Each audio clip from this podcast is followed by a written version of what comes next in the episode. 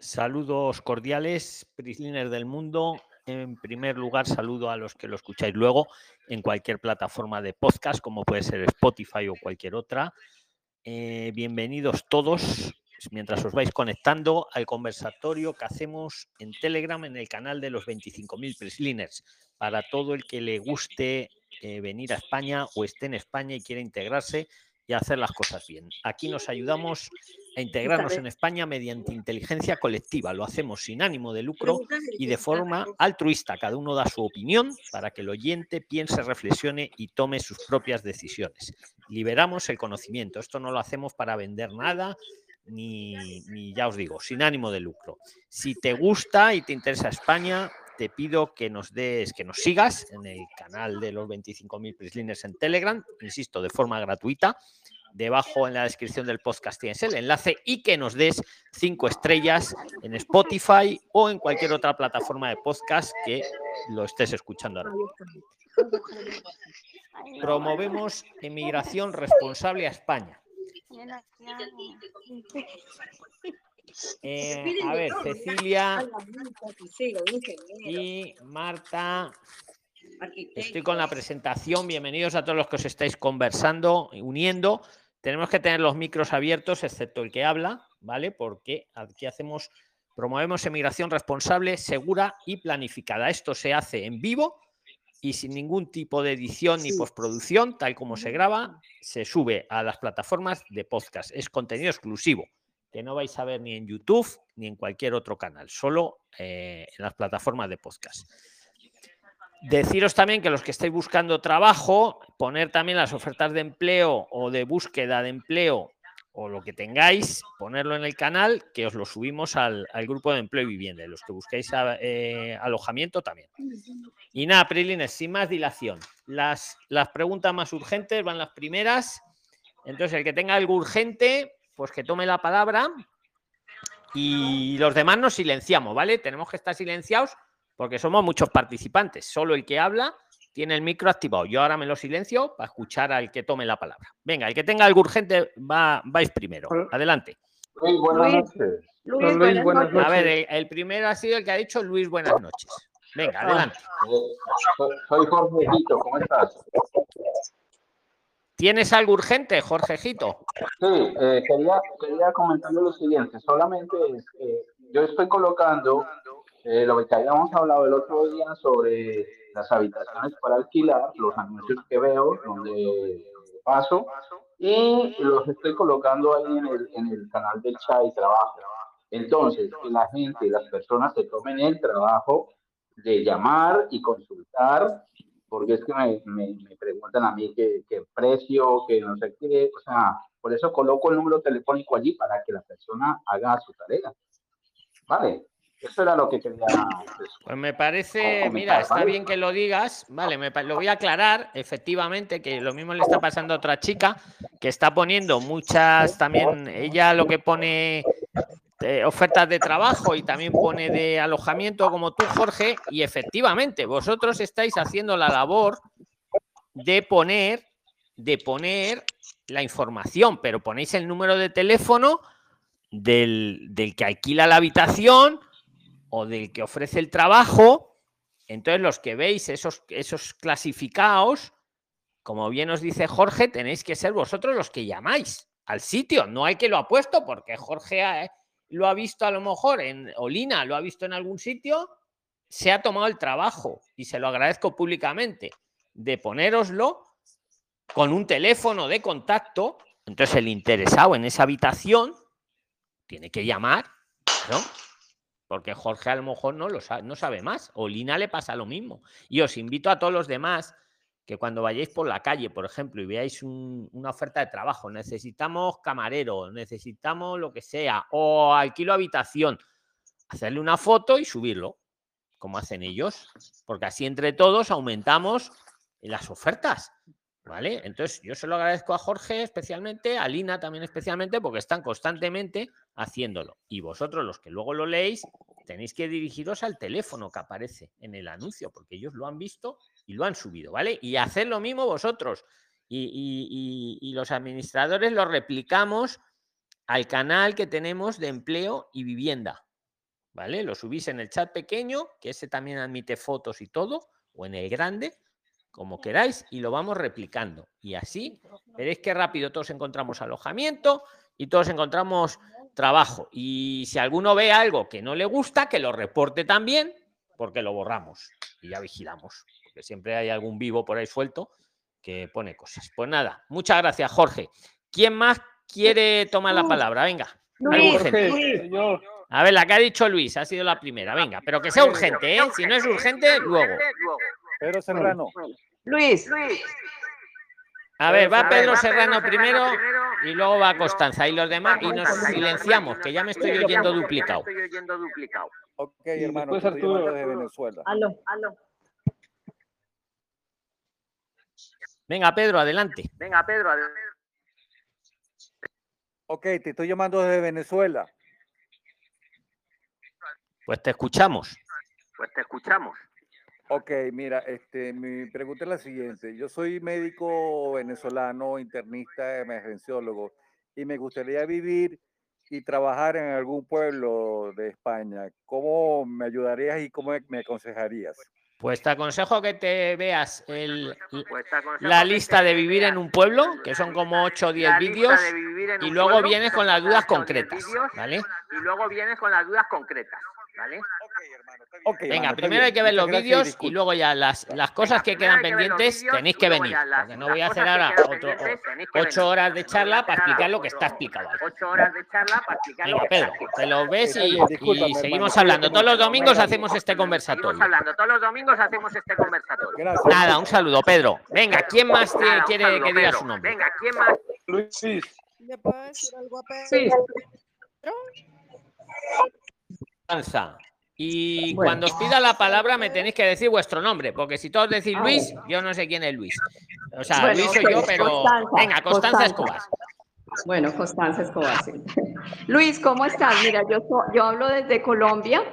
A ver, yo escuché el otro día un, un video donde tú hablabas con alguien, un muchacho que estaba, que llevaba ya cuatro meses en España y tú le hablaste. Espera, espera, Constanza, espera. Martica y River, excelente que os pongáis la cámara, pero silenciaros, porfa. Tenéis por ahí una opción para silenciar el micro que si no se acopla. Dejad la cámara si queréis, pero es que si os lo silencio yo os la, os la quito, sin querer. Entonces silenciaros, River, solo te falta a ti. Y venga, tú, Constanza, sigue. River, por fin, silenciate el micro. Venga, Constanza. Bueno, Luis, entonces una cuestión. Eh, tú es el muchacho que, que, llevaba cuatro meses en España, tú le diste la posibilidad de pedir arraigo para formación. Resulta que yo tengo un primo que ya cumplió tres meses. Cuatro meses no, Será, eh, eh, serían cuatro años. Para el arraigo por formación mínimo hay que llevar dos años en España. Ah, toca tener dos años, no puede hacer nada.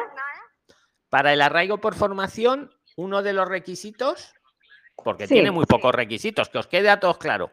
Para el arraigo formación hay que llevar en España dos años. Ah, dos años. Puedo ah, llevar más, si quiero puedo llevar cuatro años, cinco años, mínimo dos años. Ojo, que muchos se confunden que se creen que hay que estar dos años irregular. No, hay que estar dos años, regular o irregular. Y, él, por ejemplo. Y, espera, espera. En el momento de pedirlo es cuando hay que estar irregular. Pero es ah, requisito llevar dos años en España. Ya. Entonces no sé a quién, no sé lo que me dices, porque yo a alguien que lleve cuatro meses no le voy a decir que pida el arraigo por formación. Si lleva cuatro años, sí. ¿Sabes? Ah, ok. De pronto escuché no cuatro meses, sino eran cuatro años y yo pensé que eran cuatro meses. Resulta que, que mi primo, él ya pidió el NIE, pero se lo negaron. O sea, ya pasó tres meses, entonces, ¿qué puede hacer?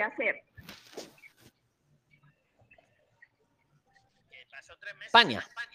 Eh, sí, lleva tres meses ya larguitos, pero él, a él le dieron cita, pero no. Vale, pues te, respondo rápido, porque tiene dos opciones: o esperar los dos años para pedir el arraigo por formación o un arraigo laboral, o salirse de España y volver a entrar cuando hayan pasado 180 días desde su primera llegada.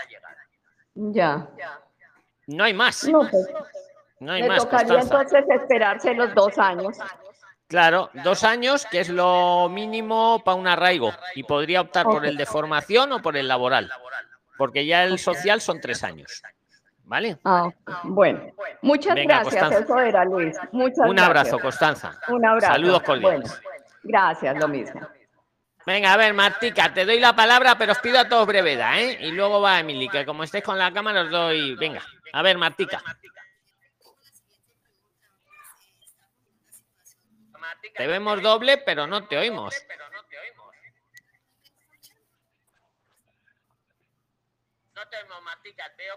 Escuchamos, arréglalo y mientras, a ver, Emily. Emily Molletones y luego Arturo. Arturo, silénciate, por fin. A ver, Emily. Muy buenas tardes, don Luis. Le habla Ali Molletones desde acá de Venezuela. Quiero conocer y saber, tengo mis tres hijos, mi esposa y yo. Queremos emigrar hacia España, La Coruña. Mi pregunta es si allí hay eh, un lugar donde podamos recibir refugio y si allí mis hijos pueden estudiar.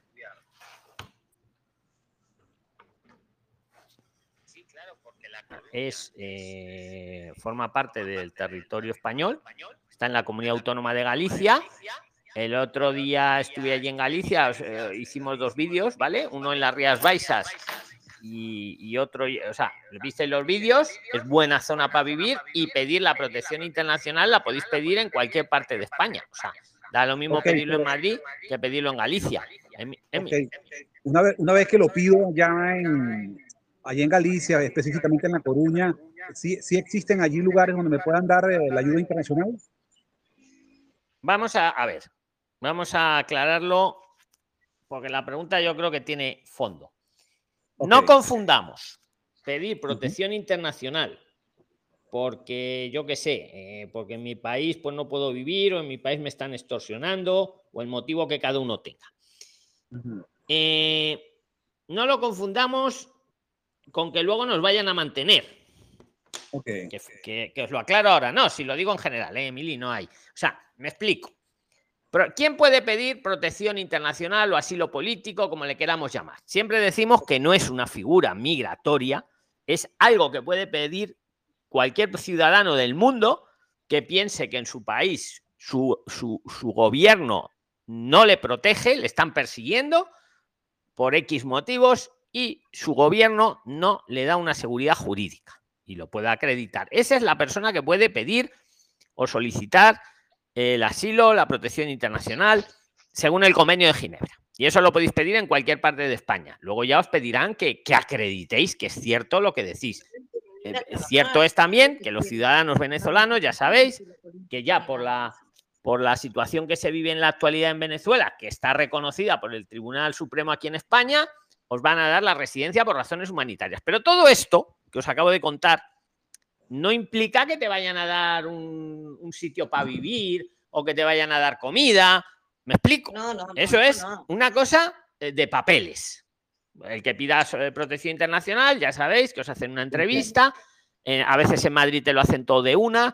En otras comunidades te hacen una entrevista previa y luego te hacen volver a los nueve meses, que eso no es, no es una buena praxis, pero bueno. Al final, ¿qué te dan? Un permiso para trabajar. A partir de los seis meses, tú puedes residir y trabajar en España mientras se resuelve tu solicitud. Se resuelve quiere decir que ellos van a estudiar lo, lo que tú aportas, que te están persiguiendo. Y había alguien que, que- que estaba en Colombia, que tiene una farmacia, que les están extorsionando en Montería, y lo digo bien alto, que les están extorsionando, pidiéndoles la vacuna. Le llaman la vacuna. Y si no me pagas, te mato. Y está asustada la pobre persona, no sé si estará en la sala, pues le he invitado que venga, porque se va a venir para España, ¿no? Pues ella o él, si lo puede acreditar aquí, pues el gobierno español le va a decir, oye, que si tu gobierno no te protege de eso, que es quien tendría que proteger, pues aquí te damos asilo, protección internacional. ¿Qué pasa? Eso, no eso quiere decir una cosa de papeles, ¿vale? Que a los seis meses vas a poder trabajar. Pero eso no es que te vayan a dar una casa y comida todas las semanas. No. Otra cosa es que hay ONGs, que eso es aparte, que al que no tiene recursos le ayudan. ¿Vale? Pero recordamos siempre una cosa, cuando algo es gratis, otro lo paga.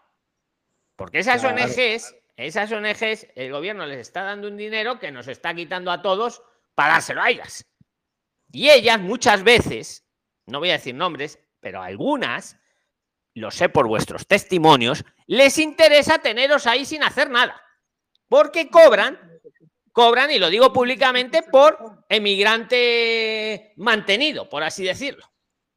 Y entonces no le interesa que uno se vaya. Le dicen, no, si vas, sales a buscar trabajo y lo encuentras, aquí no vuelvas. Y claro, te meten en un bucle que yo he visto personas que han estado un año que no salen del bucle. Y luego hay una cosa, que lo digo ya en la mesa. Eh, no sé si es a los 18 meses, es el máximo que te pueden tener. ¿Y qué pasa? Que los 18 meses pasan rápido y cuando ya llegan los 18 meses te ponen de patitas en la calle. Con hijos, sin hijos y vuelves como al punto de partida. Y ahí sí que te tienes que buscar la vida, porque ya como te han ayudado. Te quiero decir que son dos cosas distintas, ¿eh? O sea, una cosa es pedir la- el asilo, la protección internacional, que lo puede hacer uno mismo y con las herramientas que os ponemos lo podéis hacer sin abogado, tranquilamente. Eh, es simplemente ir a la policía y contar lo que ha pasado. Y otra cosa es que por el camino aparezca una ONG que te diga yo te ayudo, eh, incluso te, te acompaño a la entrevista y además pues te busco una habitación que vas a compartir con otros y te voy a dar comida todas las semanas. Pero eso es otra cosa, esa es la ONG X. Y yo, todos los testimonios, y ahí poner Prisline ONG, todas las entrevistas que he hecho, todas me han hablado fatal. Yo no he estado dentro de ninguna ONG, pero todos vuestros testimonios, que si no me dejan salir, que si no me dejan buscar trabajo, que si no sé qué, que si no sé qué, que si no sé cuántos. Y eso lo, lo pongo en la mesa. También es cierto que el que, oye, el que no tiene dónde estar, dónde tal, pues, pues para eso, para eso están, ¿no? Pero que lo tengáis en cuenta. Entonces, el asilo lo podéis pedir en cualquier parte de España, ONGs también hay en toda España, pero distinguir que no por, no por pedir asilo tenéis que caer en las garras de una ONG. Alguna habrá buena, ¿eh? No me estoy metiendo con todas, voy a ser un poco político, pero hay algunas otras que yo de verdad lo han montado como un negocio. Porque a lo mejor por podemos- un emig- O sea, no, o sea, no, puede, no podemos generalizar, es lo que usted me está diciendo. Sí. Claro, yo Ahora no bien. voy a decirte esta es buena, esta es mala, porque no lo sé, pero sí que te puedo decir que las cinco entrevistas que he hecho de este tema me eh, lo- están en los vídeos. Es que no lo digo yo, lo dicen lo- los entrevistados. Además, te digo más. Ayer os hice un corto que una chica me dijo, y, y no sabía nada, ni que yo tengo un canal de YouTube, ni sabía nada, así hablando normal.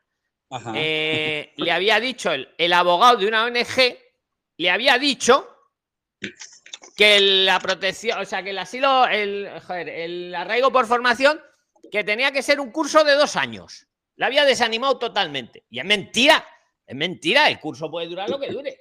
Puede durar dos años, puede durar un año o puede durar nueve meses. No vamos aquí. O sea que lo que os quiero decir, que contrastéis toda la información. Que habrá. ONGs buenas, sí, pero que hay otras que os agarran y os quieren tener ahí. Me acuerdo del caso de Leonardo, un ingeniero que vino desde Japón, un tío que valía un montón. Pues le tuvieron un año perdido de su vida. Menos mal que al final él encontró trabajo por su cuenta y ya se salió de allí. Dime, dime qué más quieres saber, amigo. Y seguimos. Otra pregunta, don, Luis, muchas gracias. Muy, muy, muy explícita su, todo lo que me ha explicado hasta Es ahora. mi Ahora, opinión, ¿eh? Es mi opinión. Contrastarla donde queráis, pero es mi opinión, siempre lo digo. Ahora, este, yo tengo tres hijos, de los cuales dos están estudiando bachillerato y una, la mayor de edad que tiene 19 años, este, quiere estudiar en la universidad. En mi condición, cuando entre allí, ella puede cursar estudios en, la, en una universidad pública allí en España, específicamente en La Coruña. Sí, a ver, vamos a ver. Eh, estudiar pues, en España puede estudiar todo el mundo. Que hoy precisamente he escuchado a otro abogado, este no era de ONG, a o- pero era abogado, diciendo que en España solo puede estudiar el que está regular. Pues, no, pues es mentira. En España, yo tengo un amigo que estudia en la Universidad Complutense, que es pública y está irregular. Resumiendo, amigo de Venezuela, sí, en, en La Coruña puede estudiar tu hijo tranquilamente. Ahora, dicho esto, también digo, otra cosa es que la universidad, más que los papeles para residir en España, le pida, bueno, pues si quiere estudiar en la universidad tendrá que presentar que ha hecho el bachillerato, que lo tiene aprobado y que es de verdad, ¿no? Siempre os digo, eh, hay que traer las- los documentos legalizados y apostillados, ¿vale? O si no, toca hacerlo desde aquí. Pero teniendo eso, claro que se puede estudiar en toda España y hay universidades públicas, hay que, que son gratuitas o muy, muy económicas y las hay privadas, ¿vale? Y el Sí. tema público es más que, más que la zona geográfica, porque en toda España hay universidades, es el tiempo, claro. Porque Sí, en una Luis. privada siempre te, te pueden matricular, pero en la pública, pues ahora septiembre, octubre es la época, o a finales de junio, julio, ¿vale? Porque a lo mejor en- eh, llegas en, en enero y te dicen, pues ya para el año que viene. Eso es lo único Ajá. que, pero sí. Sí puede Ok. estudiar, claro que sí. Ok, ok. Don Luis, yo soy egresado de la Universidad Central de Venezuela como locutor. ¿Yo puedo ejercer mi profesión allí? Sí, claro. Eh, a ver, si pides protección internacional, vas a poder trabajar a los seis meses de la entrevista de donde ya cuentas lo, pues, lo que ha pasado. Y claro que vas a, vas a tener los mismos derechos para trabajar que un español. Claro que sí. Se puede ejercer perfectamente la comunicación social, es decir, la locución allí entonces. Sí, sí, sí, sí. Perfectísimamente, amigo. Ok.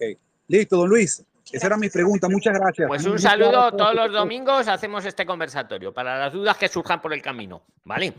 Venga, a ver, Martica, a ver si se te oye ya mejor. Venga. Y luego voy a los que no tenéis cámara. A ver, Martica. Buenas tardes.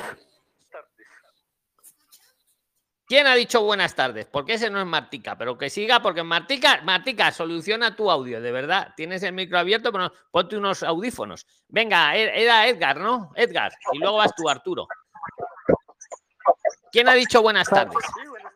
Era para saludarlos. Buenas tardes. Pues saludos cordiales, Edgar Leonel.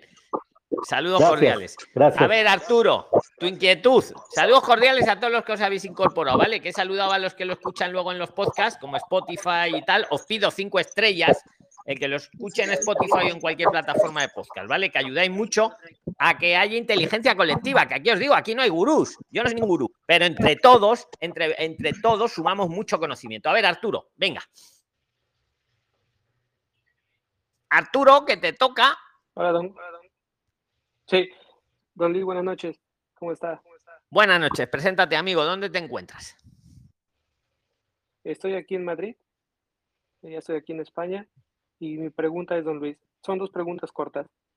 Eh, por ejemplo, voy a hacer, ahorita estoy por hacer mi estancia de estudios. Quisiera saber si ya saco mi NIE ahora o me espero hasta que me contesten la solicitud de, de la estancia de estudios. ¿Vas a pedir la estan- ¿Cuánto llevas en Madrid eh, o en España, mejor dicho? Llevo 17 días. Ya solamente me falta, ya tengo todo, ya solamente me, me faltan dos cosas pequeñas y ya voy a, voy a mandar la solicitud. ¿Y el NIE lo tienes ya entonces o no, Arturo? Oye, River, de verdad, No, sile- no, no, oye, silenciaros el micro, River, Paulo y Rafa. Si no, os lo silencio yo. Y luego, hasta que me acuerdo de volveros a abrirlo, va a pasar rato, ¿eh? Rafa Espinosa. Así, todos silenciados. Yo cuando habláis me callo y me lo silencio, pero si no es un ruido. Si aquí. A ver, Arturo, ¿cuántos días llevas en España?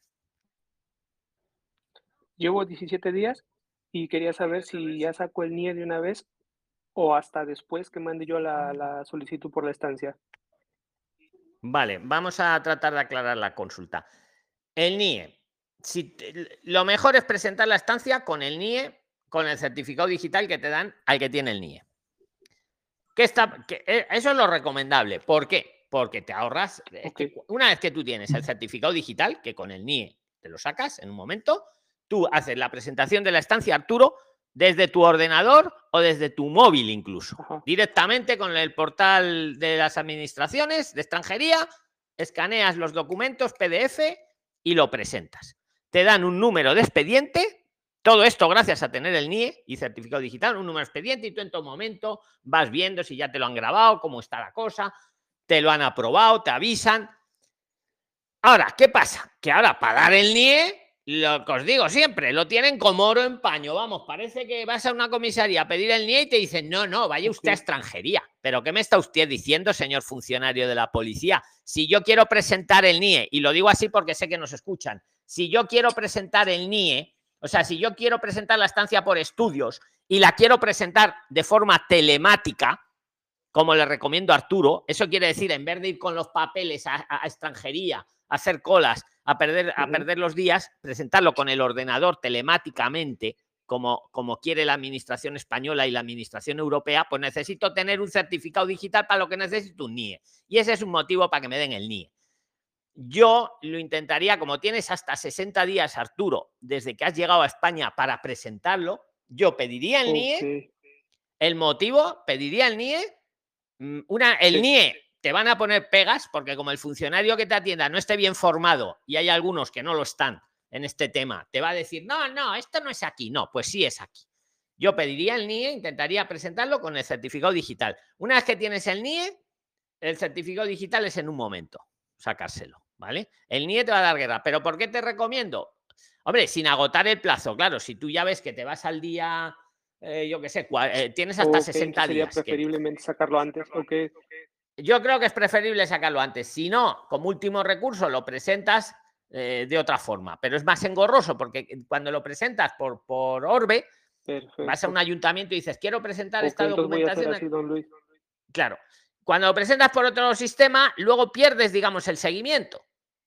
¿Me explico? Lo das, te dan, un- te dan que lo has presentado y ya no sabes más. En cambio, si lo haces tú con tu NIE y tu certificado digital, en todo momento puedes desde tu ordenador ver cómo va el trámite. Arturo, ¿cuál es la otra pregunta? Venga. ¿Había alguna pregunta más, Arturo?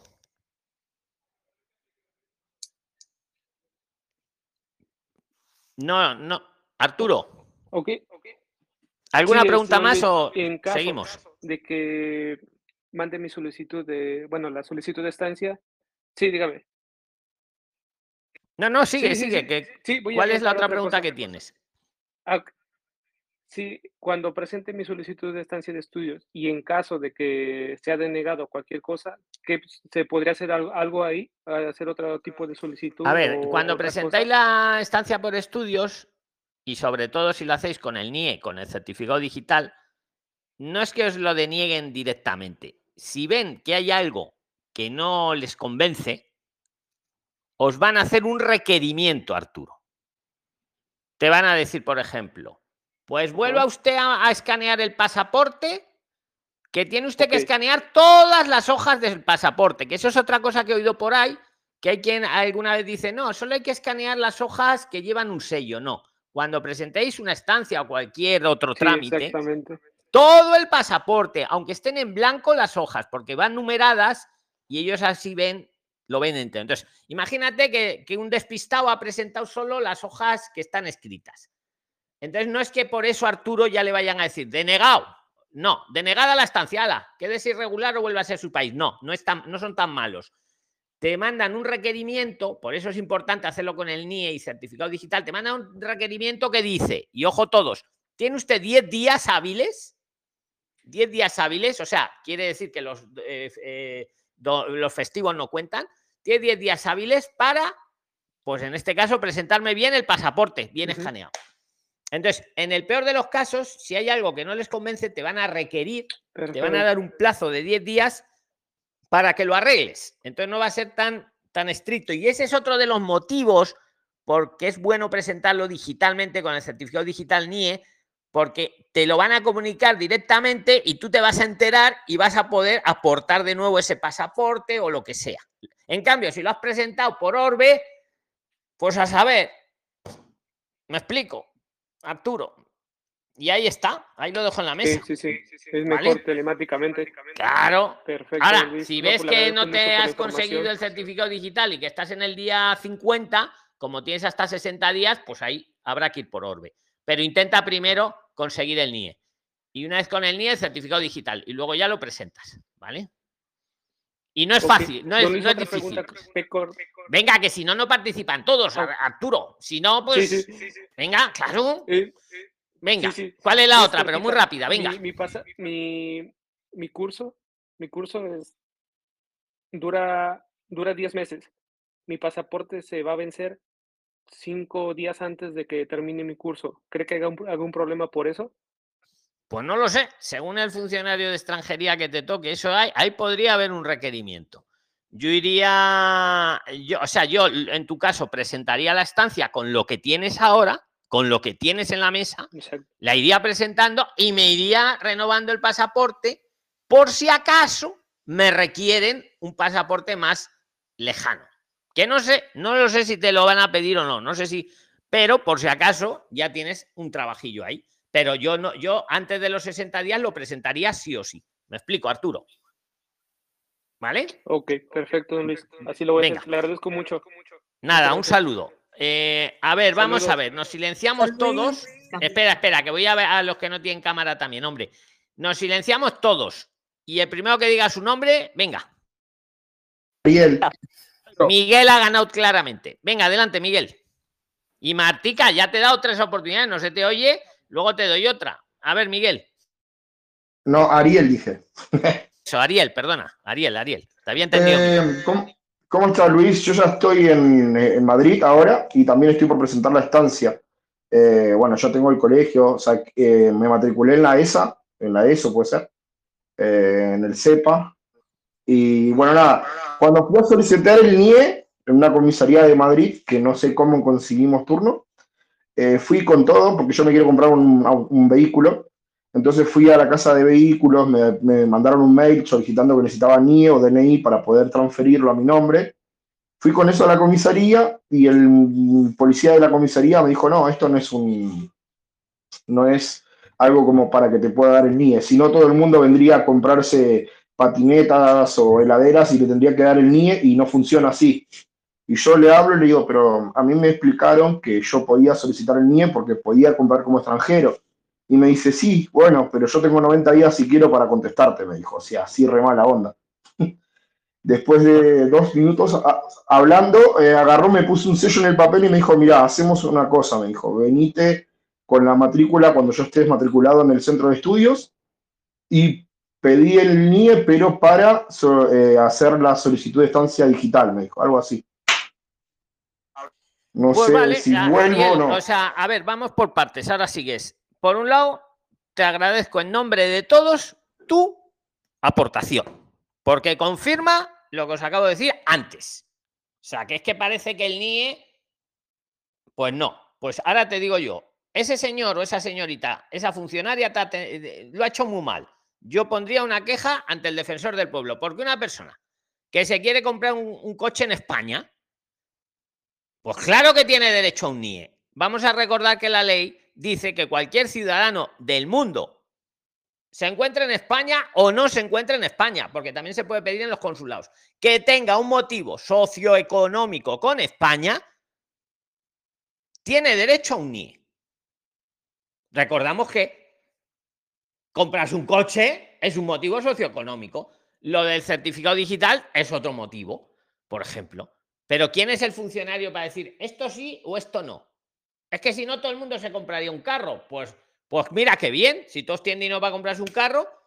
O sea, Ariel, yo, no, yo te iba a decir que lo intentaras en otra comisaría y que lo y queja al defensor del pueblo, a la web del defensor del pueblo, que vamos a aclarar que eso no es malo, no es denunciar nada. Que alguien decía, no, es que cómo voy a denunciar, no estás denunciando. Cuando uno pone una queja en la web del defensor del pueblo, está para eso. El defensor del pueblo es, eh, no sé si es la cuarta institución en el, del Estado español, está el rey, el presidente de gobierno, no sé qué, el defensor del pueblo. Bueno, pues es para eso, Ariel. Porque si no, ¿cómo se va a enterar que hay un funcionario en no sé qué comisaría que ya se cree Dios y dice, a ti sí te doy el NIE, a ti no, y a ti si me traes no sé qué, sí. ¿Pero qué se cree? Que está, que el NIE son suyo. Esto va por las leyes, no va por lo que opine el funcionario. Y lo digo bien claro, que- ¿eh? O sea, es que me parece. Estamos en España, vamos, que parece que estamos aquí no sé dónde. Dime, dime, Ariel, dime. Perdonad si me desahogo lo- un poco, ¿eh? Yo le había dicho lo mismo, le digo, mira, yo tengo entendido por lo que leí que usted, que yo le podría pedir el NIE para poderme comprar un vehículo con- siendo extranjero. Y ya, o sea, ya desde entrada yo le llevé todos los papeles bien acomodados, el justificante que me dio la concesionaria de autos, eh, la carta pidiéndole el NIE para eso, eh, la tasa que me dijo, me habían dicho que no la pagara, que la pagara en el momento por las dudas, porque cuando llegué me iba a atender una chica, pero cuando, el- cuando me vio, me agarró y dijo a la chica que no me atendiera y que me iba a atender él. Me sentó y automáticamente me dijo, eh, no, no te puedo dar el NIE porque si no le tendría que dar NIE a todo el mundo y esto no es así, dice. Eh, pero yo agarro No es así digo, porque lo le- dice él, pues la ley no dice eso. Hombre, yo te Bueno, diría que lo dije pruebes, eh, porque es que eso se, se se une además, porque seguro, porque para ir a esa cita te ha costado conseguir la cita para ir a esa entrevista para eh, me, me explico, ¿no? No, yo te iba a aconsejar Claro, que claro. lo pruebes en otra comisaría con otro funcionario, porque sí, con lo del coche tienes derecho al NIE. Ahora, yo entiendo también vuestra. Primero, no voy a ir ahí a pelearme con un policía, está claro. Pero no tiene No, no, no. razón. No tiene razón. Claro, en un momento sí, la hablé bien, la hablé bien y como que nos enter- hablamos un, un poco y le, le dije, bueno, la verdad es que no, no, no sabía que era así, le digo, aparte yo voy a estudiar acá, le digo, estoy por hacer la solicitud de estancia por estudio, le expliqué más o menos qué fue lo que me había dicho la, la chica que me ayudó. Entonces, cuando le expliqué, me dijo, ¿sabes qué? Hacemos una cosa, me dijo, me puso un sello y me puso venir cualquier día sin turno, o sea, sin cita, entrar sin cita y lo selló el papel. Me dijo, pagate la tasa, traete la matrícula cuando yo esté matriculado en el colegio, traete eso y la fotocopia del pasaporte. Yo le llevé la fotocopia de, de, de adelante del pasaporte, pero me dijo que le lleve la fotocopia del sello de entrada. Hasta eso me miró, Vale, porque yo pues, justo bueno, tuve. pues, pues hazlo, claro, si te ha, te ha ofrecido eso y ya, mira, ya por lo menos, qué magnánimo, qué magnánimo, ya no te tienes que sacar otra cita. Mira qué bien, ya, ya se debió de dar cuenta que no estaba actuando muy bien. Eh, No, y aparte de eso, bueno, eh, fue raro, porque al principio ya se sentó y me dijo que no, o sea, literal, leyó todos los papeles y me dijo no. Me miró el pasaporte y me dijo, no, aparte vos no sos ni de la Unión Europea, me dijo. Eh, vos sos argentino, ¿cómo yo te puedo dar el, el NIE vos siendo argentino? Eh, si pues este no con es un todo el derecho válido", del mundo que tienes, Ariel, siendo argentino, acabo de decir cualquier ciudadano del mundo, no cualquier ciudadano europeo, cualquier ciudadano del mundo que tenga un motivo socioeconómico con España. Es que mm, no, o no les forman bien a algunos funcionarios o no se quieren formar bien o no sé. Yo creo que se sorprendió de que tú estabas bien formado y sabías lo que decías, Claro, Ariel. Y cuando, bueno, cuando yo le expliqué todo, le dije, mira, la legislación y todo, yo lo he leído y dice que yo tengo el derecho de poder, si quiero, comprarme un auto mientras esté legalmente en España. Y agarró y me dijo, sí, pero yo también tengo el derecho de, de- de posponértelo por 90 días y, y listo, no te doy nada, me dijo. Como Pues diciéndome ahí, ya, no lo digo por ti, escucha, tú haz lo que, si te ha dado un salvoconducto ahí para no hacer cola, pues matricúlate y ves ahí, pero para otros que os pase, le decís, pues yo también tengo el derecho de poner una queja en la web del defensor del pueblo, ¿vale? Y, y se la voy a poner, y ya está, y se lo dices así, porque es que vamos, Eh, yo ya, estoy matriculado, entonces lo que voy a hacer mañana, eh, retiro el papel de la matrícula, eh, que ya me dijeron que está listo, y voy a sacarle fotocopia de eso, al pasaporte. Me dijo que pagara la tasa, pago la tasa y voy a ir de vuelta. Otro no, supongo que Per- más que nada. Y ahora que hablas de la tasa, voy a aprovechar para decirle a todos los que hoy hagan, escuchen este podcast ahora mismo en vivo, como lo hacemos, si todo en vivo, en directo y, y tal cual se graba y lo veo, escucharán muchos en Spotify, la tasa esa es otra, porque mucho de- no es cara, ¿verdad? Porque no llega a 10 euros, ¿no, Ariel, la tasa esa? Eh, Tú lo Eh, sabes. ¿no? sí, 10 euros. No, eh, 10 euros creo que es. 10 No la pagué euros, yo no porque llega, cuando, cuando Bueno, pues ese es un problema. Me dijo que no la pagara, pero ahora dijo que la pague. Pues tú ya ves con la tasa pagada y los demás, pues ya sabéis que el NIE está costando que lo den, porque lo tienen ahí, no sé cómo, como si fuera, una- no sé. Entonces, hay alguno que le, han- que le dejan pagarlo luego, que lo sepáis. Eh, pero lo, lo- parece que como que como que ya está como, a ver, como cuando fui y hablé con él, es como que estaba cansado de que gente le vaya a pedir el NIE, porque me dijo, eh, como que todos quieren el NIE, vienen con que se van a comprar patinetes, heladeras, lavarropas, y esto no es un motivo para que yo le dé el NIE, dijo. O sea, como Bueno, ya si yo necesito, si, eh, hombre, si me voy a comprar, yo qué sé, una lavadora, pues no sé, si, si necesito la factura puede ser un motivo. Y desde luego, si me voy a, a comprar un carro o un coche, como es tu caso, pues ¿cómo lo voy a matricular si no me va a dar, eh, si no me da el NIE usted? ¿Y con qué base jurídica me lo niega? Yo qué sé. No, lo que está pasando, claro, que sabéis mucho. De hecho, yo creo que sabéis más que muchos funcionarios. Claro que sí. Si os pasáis por aquí, por España, hace cuatro años, antes de que hiciéramos todas estas plataformas, pues fíjate, vamos, la gente ni sabía lo que era el NIE. No, no, por Y eso. Les ha debido de Pero, sorprender, pero yo creo que esto es bueno, ¿no? Eh, eh, vosotros Que queréis hacer las cosas bien. O sea, Claro, obviamente, y aparte te lo piden para todo. Yo en la semana pasada hubo una oferta en una eh, cadena de electrodomésticos, creo que se llama MediaMark o algo así, que estaban sin IVA y para comprar te exigían el NIE, o sea, para hacerte el descuento. Pues ya está. y Eh, eso es un motivo socioeconómico eso, con o sea, España. para comprarte un- unos auriculares, ¿eh? yo quería comprar unos auriculares vía online, que te los traen a la casa, y no podía porque no tenía NIE. O sea, literal. No pude Bueno, pues Ariel, tenía en tu caso, haz lo que te ha dicho el funcionario y, y para adelante, amigo. Y los demás, lo que lo habéis escuchado, pues ya sabéis. Ya sabéis cómo están las cosas.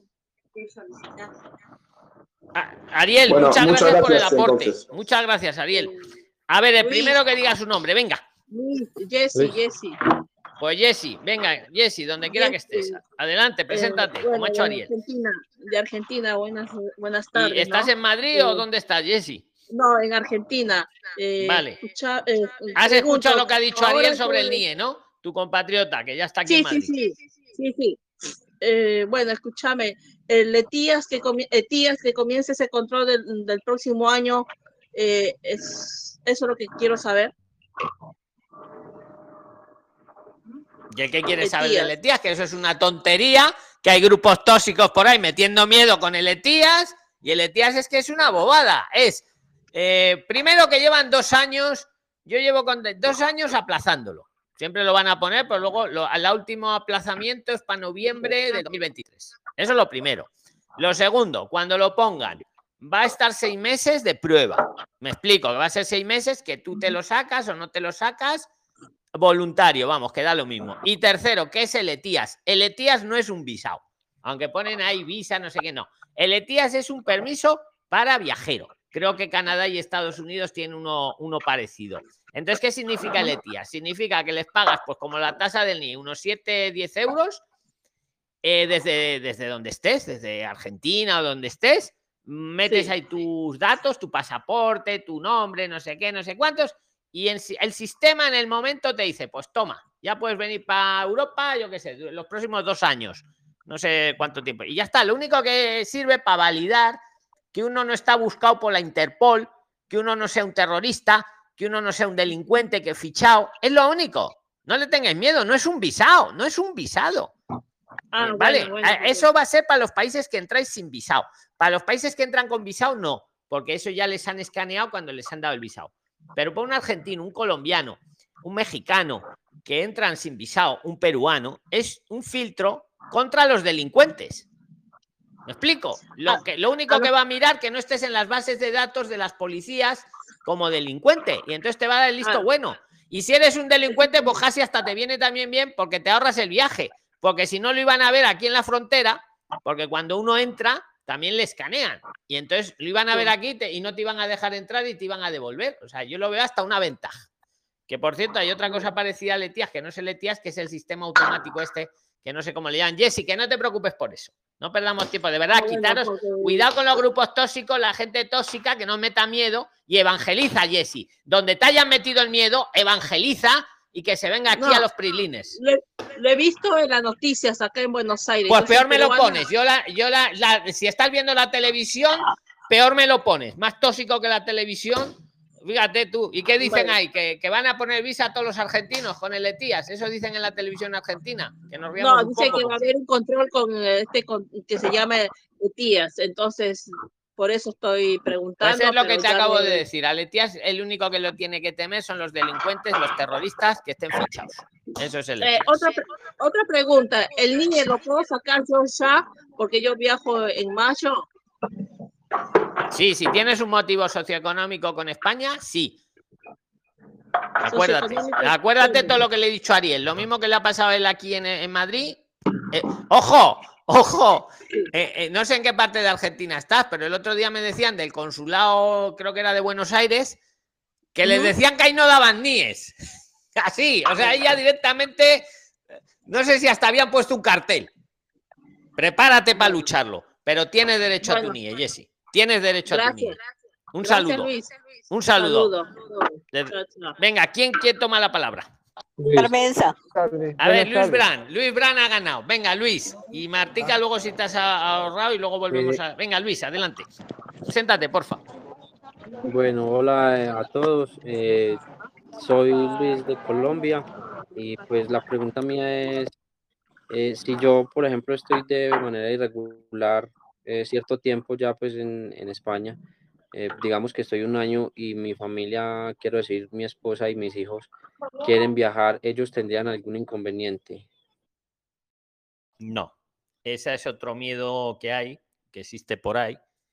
Que si yo estoy irregular, que si mi familia no va a poder venir, va a dejar de poder venir. Tu familia eh, son ellos y tú eres tú. Tú puedes venir tranquilamente. Eh, o sea, eh, mejor dicho, ellos pueden venir aunque tú estés irregular, que recordamos que en España estar irregular no es ningún delito. Es una situación Ah, administrativa, no es más que eso. ¿Vale? Entonces Eh, pueden venir tranquilamente. Incluso vamos a suponer una cosa, vamos a hacer ficción. Imaginemos que ya el Etías estuviera, lo que nos estaba diciendo la chica de Argentina, que el Etías ya fuera noviembre del 23 y ya lo hubieran puesto en marcha. Tu familia podría venir igualmente. ¿Me explico? Que es solo para temas de terrorismo y de delincuencia. No es más que eso. Y que uno esté Ah, irregular, pues Luis, no impide que su mujer pueda venir como turista a pasear. a- Hombre, tampoco es para decirle al oficial que esté allí en el aeropuerto, decirle, no, vengo a ver a mi marido que está aquí irregular con las niñas. Hombre, tampoco que se lo reboce por la cara, pero que no te preocupes por eso. Para nada, para nada, Luis. Pueden venir tranquilamente. Y la, la otra preguntita así cortica es, si yo quiero sacar el NIE, pues acá desde Colombia, he visto pues que como con permiso de estudio lo podemos sacar, pues como, como si uno puede presentar una, la carta eh, diciendo que para estudiarlo necesitaría y pues el- se lo pueden dar fácil a uno con esa justificación. Ahí sí que tengo que dar que a ver cuando uno está irregular cuando uno está irregular ahí no no te dan el NIE. Me explico Pero ahí hacerlo antes de ir. eso sí antes de ir sí. O incluso habiendo estado irregular y si me devuelvo a mi país o me vuelvo a mi país y estoy allí también lo puedo pedir. Pero eh, exacto antes de venir perfectamente. Y el NIE es para toda la vida que creo que to- los, todos lo sabéis perfectamente, ¿no? El NIE es para toda la vida el mismo numerito, salvo que uno se muera o que uno se haga ciudadano español, que entonces ya se lo cambian por un DNI.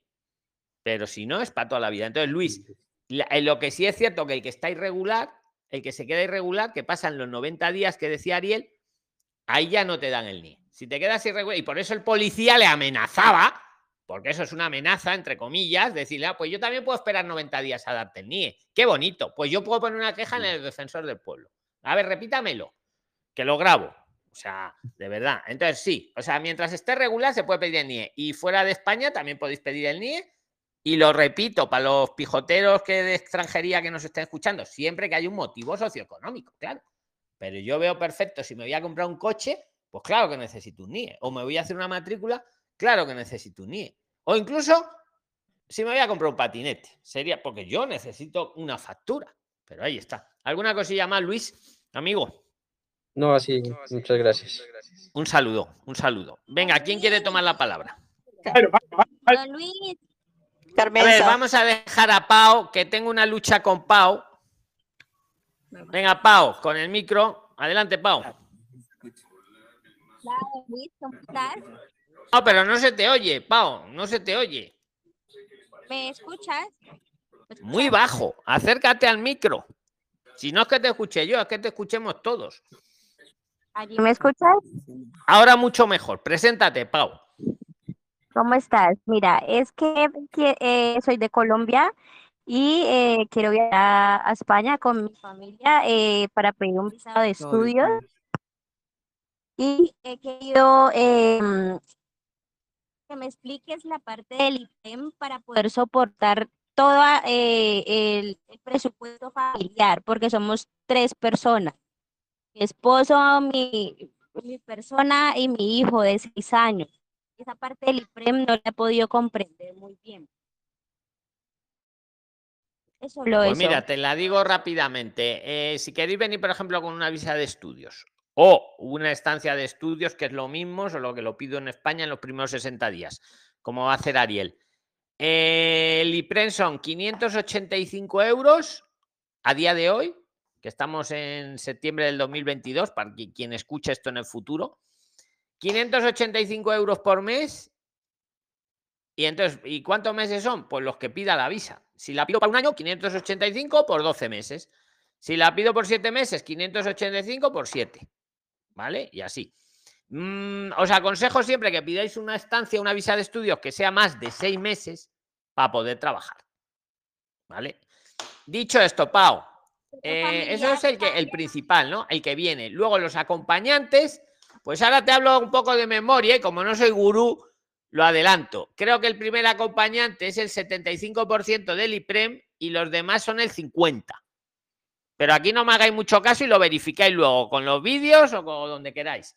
El primero son 585, el interesado, el que viene con la visa de estudios. Ahora me traigo a mi marido de acompañante. Pues creo recordar que era el 75. O sea, el 75 de 585 por el número de meses. Y si me traigo también a mi hijita o a mi hijito es el 50. Y a ver. Venga, ¿quién más quiere tomar la palabra? Carmenza. Carmela, Carmenza ha ganado, pero no habías participado ya, Carmenza. No, señor. Buenas tardes. Pues Carmenza y luego va Moncamor. Y ahora nos silenciamos todos excepto Carmenza. Y luego te Gracias. daré una oportunidad, Martica, a ver si has arreglado ya el audio. Venga, Carmenza. Gracias, Y luego vamos cada dos. Mi pregunta es la Hola. siguiente. Si como irregular estudio en una universidad de España, el tiempo que haya estudiado en la universidad me lo valen eh, para que después de dos años eh, pida eh, la estancia. Sí, a ver, vamos a aclarar eso. Yo conozco, yo personalmente tengo un amigo que estudia irregular en la Universidad Complutense de Madrid. Eso que quede claro, con pasaporte.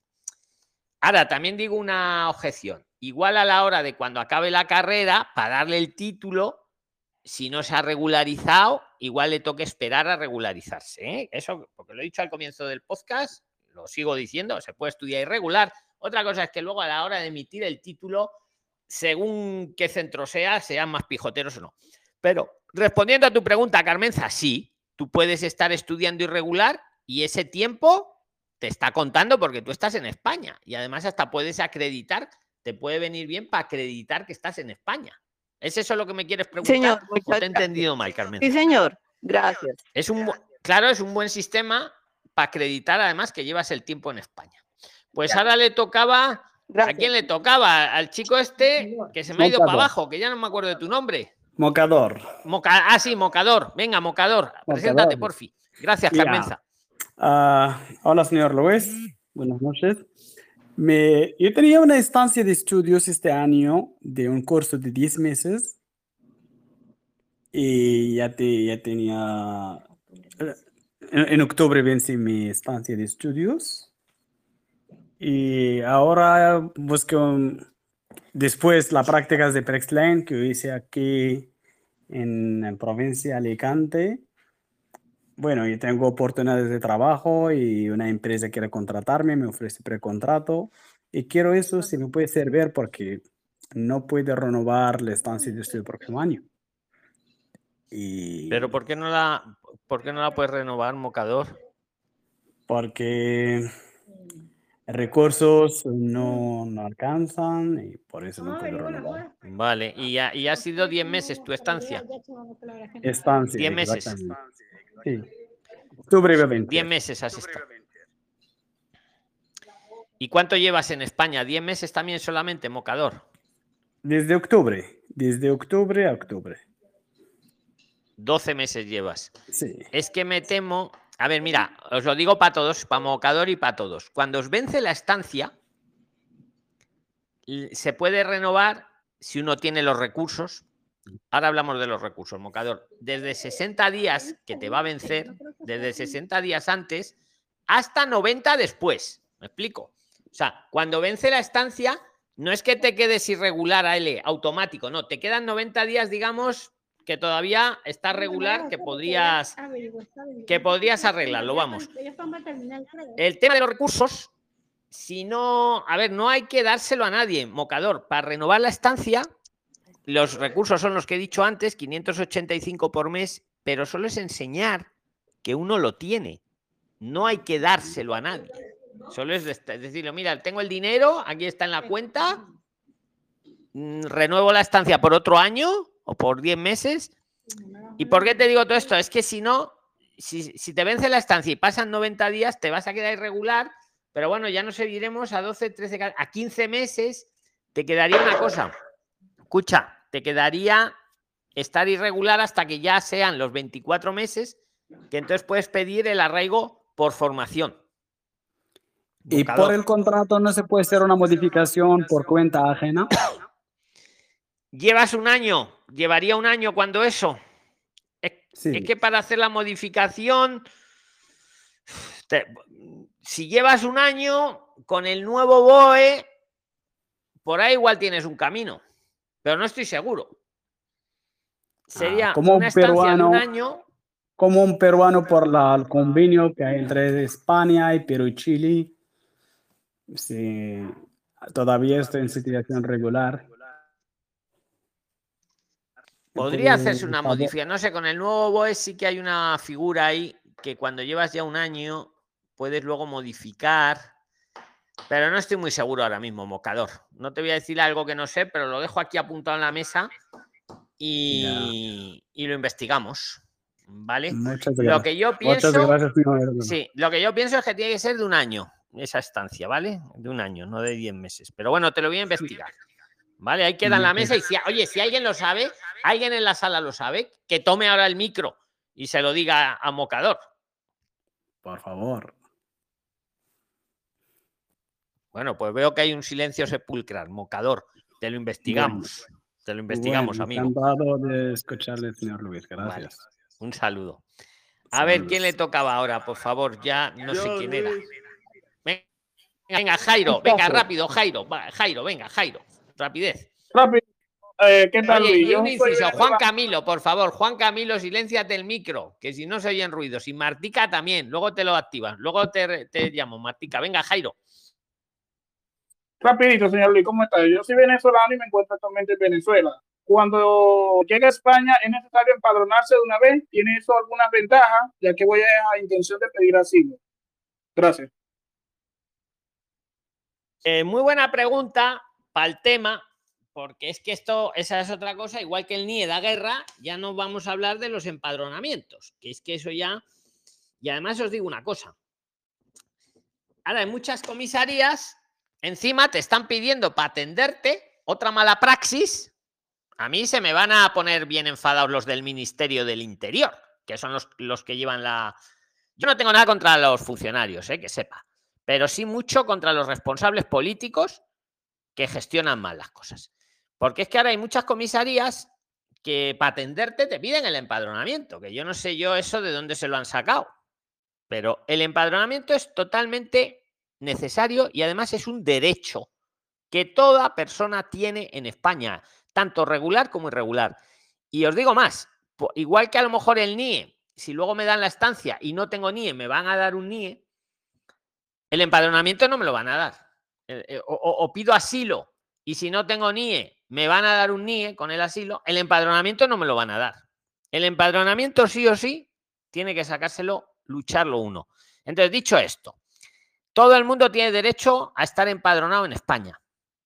Pero así, tal cual, en toda España, ¿eh? Cataluña, Galicia, es que hay algunos ayuntamientos que te dicen, no, aquí eso no. No, pues aquí sí, en toda España. Es un derecho. Lo normal es que si a mí me alquilan un piso, me alquilan una habitación, ya que estoy pagando todos los meses una renta, pues pueda ir con el que me lo está alquilando y empadronarme. Eso sería lo normal. Pero hay muchos que no quieren. Que no, que no, que no sé qué.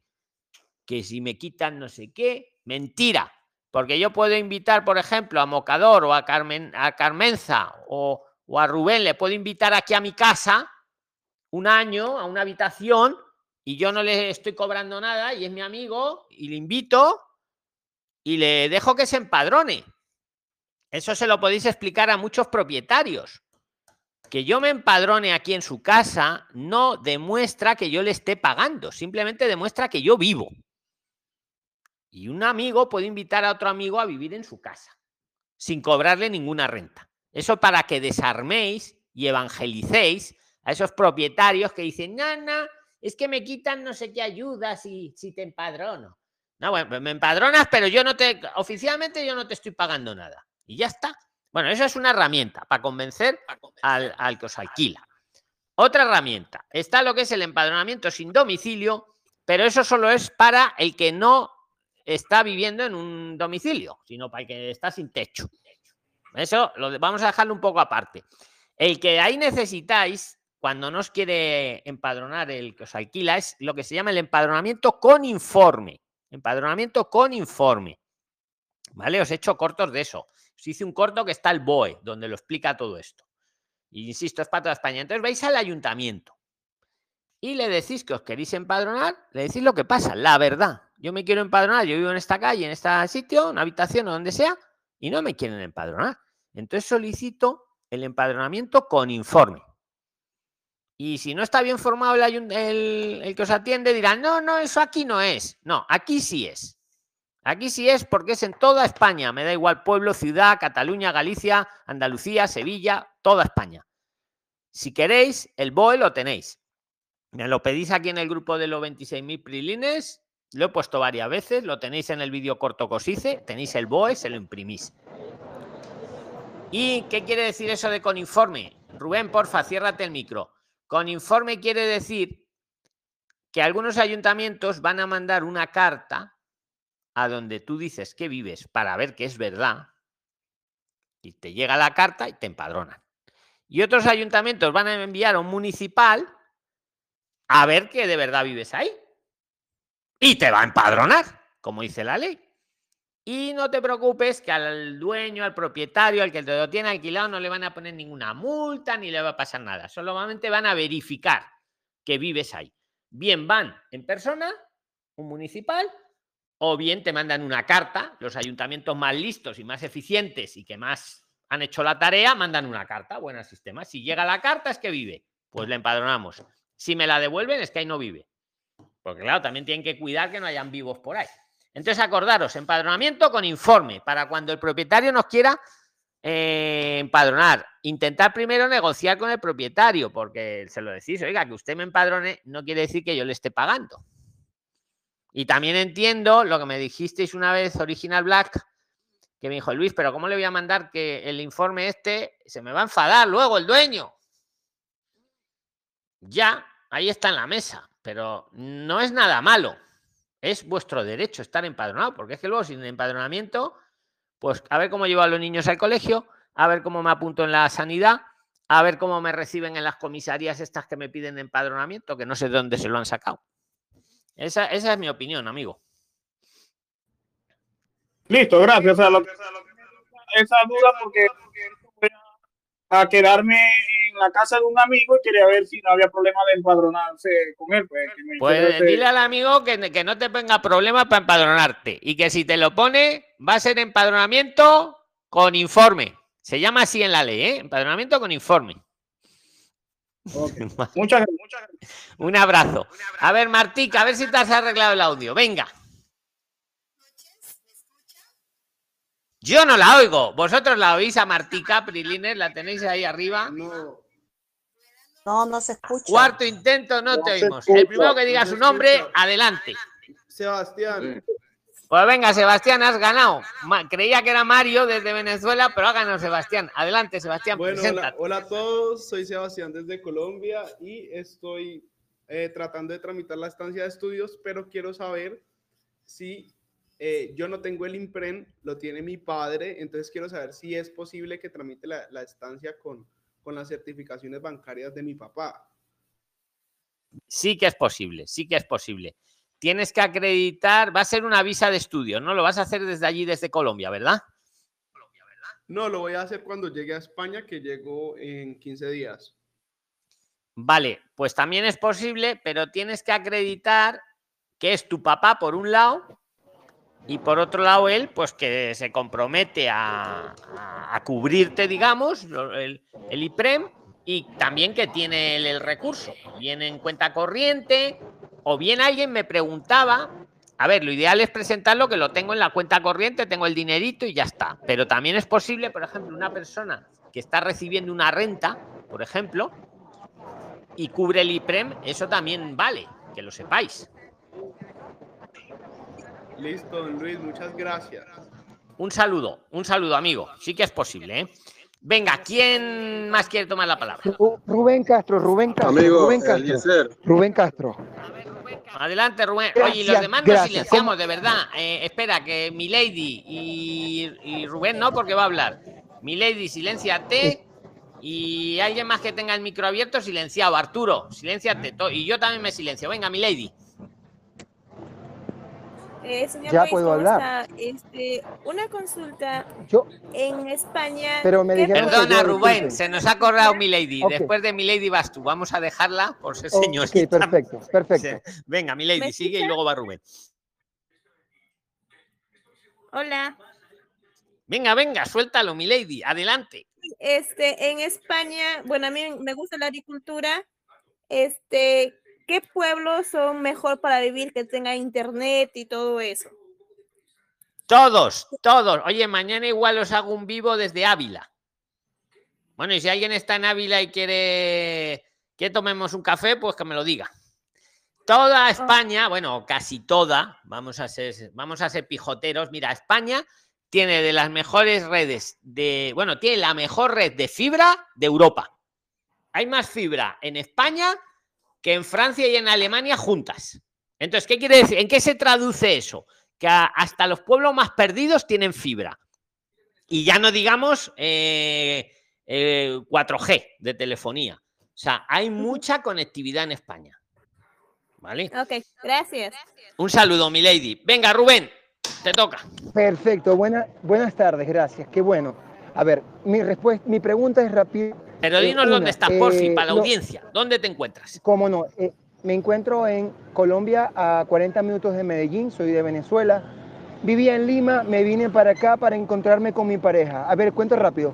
Mi pareja era juez penal en Venezuela y el gobierno lo persiguió al igual que su hermano, uno de sus hermanos, porque un hermano de él es muy famoso, un periodista muy famoso, le hizo la guerra al gobierno y fueron contra el fiscal y mi pareja que era juez penal. Mi, mi, el hermano fiscal se fue a Estados Unidos y mi pareja y yo nos fuimos a Perú a pedir asilo. Allá nunca nos dieron asilo, nos ayudaron con una ayuda humanitaria y en tres años esperamos para que le pudieran dar una ayuda de, de asistencia médica. Tres años y medio esperamos.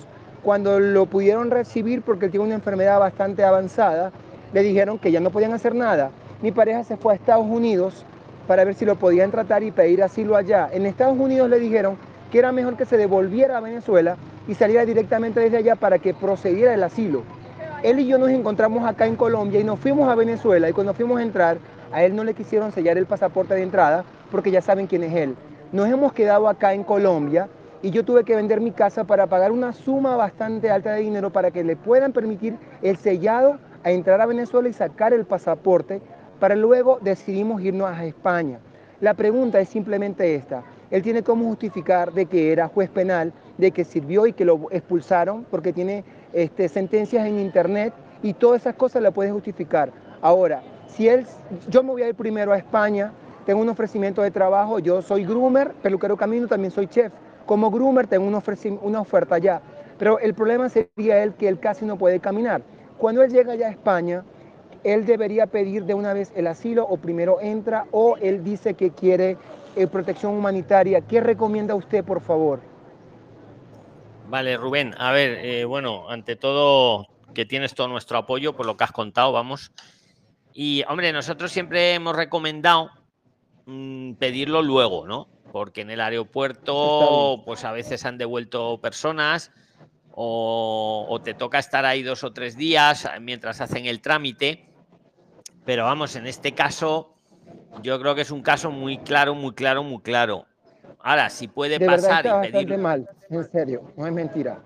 Puedo demostrar, ha sido muy fuerte, pero vamos para adelante. Dios es más grande. Así es, Rubén, no te preocupes. Vosotros pedidlo donde os sea mejor para vosotros. Vamos, que, que España os va a recibir igual, igual de bien, ¿vale? En Perú, Y- en Perú pedí- en Perú lo hicimos, pero nos recomendaron irnos a España.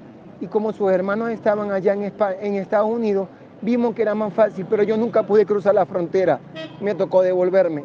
Perdí un poco de dinero y él, tenemos 25 años de pareja y es, bueno, ya no puede casi caminar y yo tengo que hablar por él, pues ha sido mi, mi familia y ahora quiero pues estar un poco mejor. Y simplemente, ¿qué me recomienda cuando él llegue allá? ¿Qué debería hacer? Si no os queda otro Sí. remedio, pedirlo en, en el aeropuerto. Si podéis pedirlo luego, mm, es que tiene sus pros y sus contras. Yo te doy mi opinión. En el aeropuerto, la ventaja que tiene es que te lo van a resolver en, en- en- en lo que tarden, que pueden ser un- unos dos, tres días que te toca estar en el aeropuerto, como digo yo, a lo Tom Hanks, pero luego ya sales incluso con tu permiso para trabajar. Tanto, ¿vale? O sea, eso por un lado. El otro lado es pasar y luego ya es que hay que luchar para conseguir la cita y, y luego hacer, eh, y hacer la solicitud, que es lo mismo, solo que va como un poco más lento. Entonces es, es vuestra Claro. decisión, ¿sabes? Pero tal como has expuesto la, el tema, no, o sea, nos conmueves a todos y, y tienes nuestro apoyo. Y yo creo que el Estado español pues te apoya igualmente. O sea, a los venezolanos sí o sí os damos la residencia por razones humanitarias, si no le dan directamente el asilo eh, o la protección internacional, por lo que nos estás contando, y encima lo puede acreditar. Si pedirlo en el aeropuerto o pedirlo luego en Madrid a los dos días, yo creo que es lo menos importante, amigo. No te, no te agobies por eso, de verdad. Luis, ¿me permite un aporte? Venga, sí, hacerle aporte si queréis a Rubén. Venga. Bueno, eh, a ver, eh, yo le daría el aporte en lo siguiente y le recomendaría, de, de acuerdo a, la- a lo que él nos ha contado, que me imagino que es más extenso el caso, él podría llevar todo muy bien documentado y, y hacer la sesión y pedirlo en el aeropuerto, ¿sí? A, todo bien documentado. Y se ahorraría todo ese tiempo de aporte. Mire, señor, Tenemos Tony, todo, y tenemos adicionalmente ahorita, como se va a mejorar la relación con Colombia, que él está en Colombia, puede pedir hasta el mismo pasaporte venezolano en Colombia. No, no, no, Sí, recuerde que recuerde que van, eh, sac- sacaron una ley, un decreto nuevo eh, con- con eso de las relaciones con Colombia, de que en Bogotá ya pueden los venezolanos hacer su solicitud de Claro. pasaporte. Consulte bien, documentese bien y, y yo le recomendaría que, que, bueno, como dice Luis, eh, como decimos a veces, él no lo tiene, pero documentando todo tu caso o el caso de ustedes, yo creo que se puede hacer una, una prelación o, o tenerlo más mm, pendiente pues el, gobierno español, ¿no? En el aeropuerto, porque es que si logras eso te, te evitas una cantidad de trámites y de espera impresionante. Pues, venga, le comento rapidito. Eh, su hermano se llama Miguel Ángel Rodríguez. Tuvo como 10 años haciéndole la guerra al gobierno. Y José se fue a vivir a mi casa. Y afortunadamente en mi urbanización una vecina chavista y por eso no hicieron más tiros al frente de mi casa. Y nos tuvimos que ir como pudimos allá a, a Perú porque nos ofrecieron. Y cuando llegamos allá, él estaba en problema eh, el, el gobierno de PPK y se nos complicó muchísimo. Y de verdad ha sido un poquito difícil, pero afortunadamente hemos podido seguir adelante. Y bueno, pues ahora vemos esta luz como que vamos a por lo menos a vivir los últimos años de nuestra vida, pues no por nuestra culpa, porque quien ha hecho la guerra ha sido su hermano y yo he pagado también por eso. Pero bueno, pues aprender. Y gracias porque me han abierto otra luz y me han dicho, sí, sigue adelante y nada, para adelante, sí se puede. Aquí estamos, Rubén, para apoyaros todo lo que necesitéis, ¿vale? Estamos 24-7 escribiendo y todos los domingos hacemos este conversatorio sobre esta hora, ¿vale? Y en Zoom Qué también. en amable de su parte. Tienes todo nuestro Éxito apoyo, ¿eh? Un abrazo. Da- señor, dale un abrazo de Igual, nuestra qué parte. amable, gracias. Sí, señor, con mucho gusto, gracias. ¿Quién más quiere participar? Venga, que tome la palabra. Acevedo, quiere, eh, Luis, quiero hacer unas preguntas. Adelante, adelante, preséntate, porfi. Eliezer Acevedo, venezolano. Estoy actualmente en Ecuador, ya aquí cinco años, y quiero emigrar para España. Eh, tengo mi esposa y mis dos hijos, y nosotros queremos ir a mediados de noviembre para allá. Eh, nuestra duda es, con respecto a los pasajes. Ahorita están, están demasiado elevados, entonces no sé, eh, un amigo me está ayudando y me está comentando que si puedes, eh, puedes comprar un pasaje de ida en una aerolínea y en otra aerolínea o un pasaje de regreso para mostrar ya que nosotros vamos de ir, eh, tenemos ida y vuelta, pues, y para no tener inconveniente. Este, esa es una pregunta. Y la otra es, sería, ¿cuál, eh, ¿cuáles son los requisitos que piden a los niños menores de edad? Tengo dos, mis dos hijos de 9 y 10 años eh, con respecto a la entrada, si le piden vacuna o todos, esas, todos esos aspectos para tener una entrada fácilmente. Vale, te respondo lo que sé y lo demás todo sé yo. Muy bueno, el- el- lo de los boletos, ya te digo que sí, tú puedes venir, siempre que tengas el boleto de vuelta, puede ser con distinta aerolínea perfectamente, ¿vale? Y respecto a los niños para viajar, lo que yo sé que necesitan el permiso de los dos papás, bueno, el papá y la mamá, y, y lo de las vacunas, de verdad que yo de vacunas sé más poco. Yo sé que en España ya las vacunas se han relajado, ya no... ¿Quién le quiere hablar de lo que acaba de preguntar de los niños las vacunas? ¿Quién lo sabe? Por fin, que yo eso no lo sé. Buenas tardes. Sí, mira, era para aportarle ahí, si puede, si puede comprar los tiquetes de la y Acércate al micro, Argi, que te perdemos un poquito la voz. Te oímos así un poco entrecorta. Venga.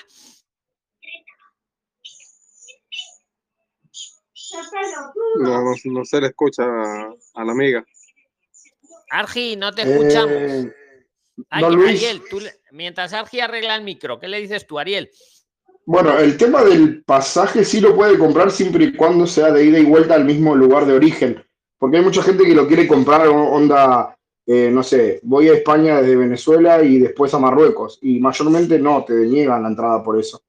Después el tema de los chicos no es tan complicado con los chicos. De hecho, yo por lo que he hablado con amigos que han venido antes que yo y que tienen menores, y por lo que he visto en el aeropuerto el día que llegué, la verdad que para los chicos es como que los reciben, los reciben mejor, o sea, cuando están con chicos, con niños.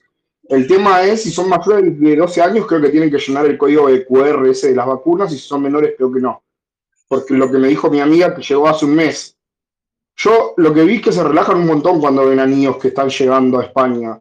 No sé si por un tema de que se necesitan muchos niños o qué, pero Es lo que Lo te iba a decir, amigos, Ariel, por un tema lo de repoblación. y, y no, y no le pidieron nada, no le pidieron, mirá, mi amigo ya está acá en España hace un año y medio, vino su esposa hace un mes y medio y no le pidieron absolutamente nada. Entregó los pasaportes, se los sellaron, bienvenida y nada más. Y venía con seis maletas, con dos niños chiquitos. Y yo el día que estaba en el aeropuerto, que llegué, todas las personas que tenían niños ingresaban primero, los hacían ingresar, les sellaban y no, vi un, en, una, en un sola vez, que de hecho había bastante con niños, que le hayan preguntado nada. Pero igual es cosa de suerte, ¿no?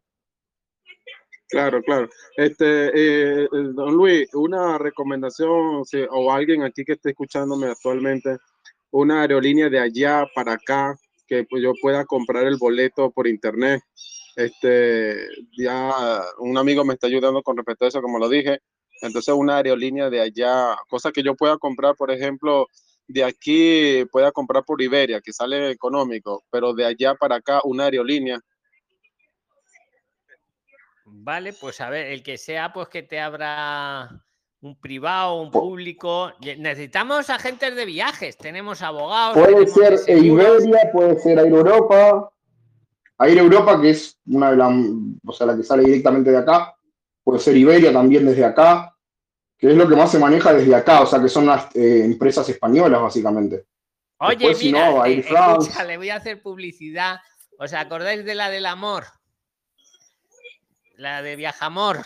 Ah, sí, sí, sí, sí, sí, sí, me acuerdo de la chica Ay, esa. a- Mira, Acevedo, mira la del Viajamor y dile a que te he mandado yo, que te haga buen precio. Que si no, no la vuelvo a invitar, que quiere que la vuelva a invitar. Ah. No, en serio, lo digo en serio, ¿eh? O sea, díselo, mira en viajamor.com que te Sí, Mercedes y que te manda Luis y que, y que te trate muy bien, muy económico. ¿eh? Nos Ya, apoyamos. y una última pregunta ahí para darle paso a otra persona. Este, y el tema de- del trabajo con respecto, pues nosotros vamos a- en plan de pedir protección internacional. Eh, tenemos unos amigos allá que nos están orientando, que pasaron por ese mismo proceso.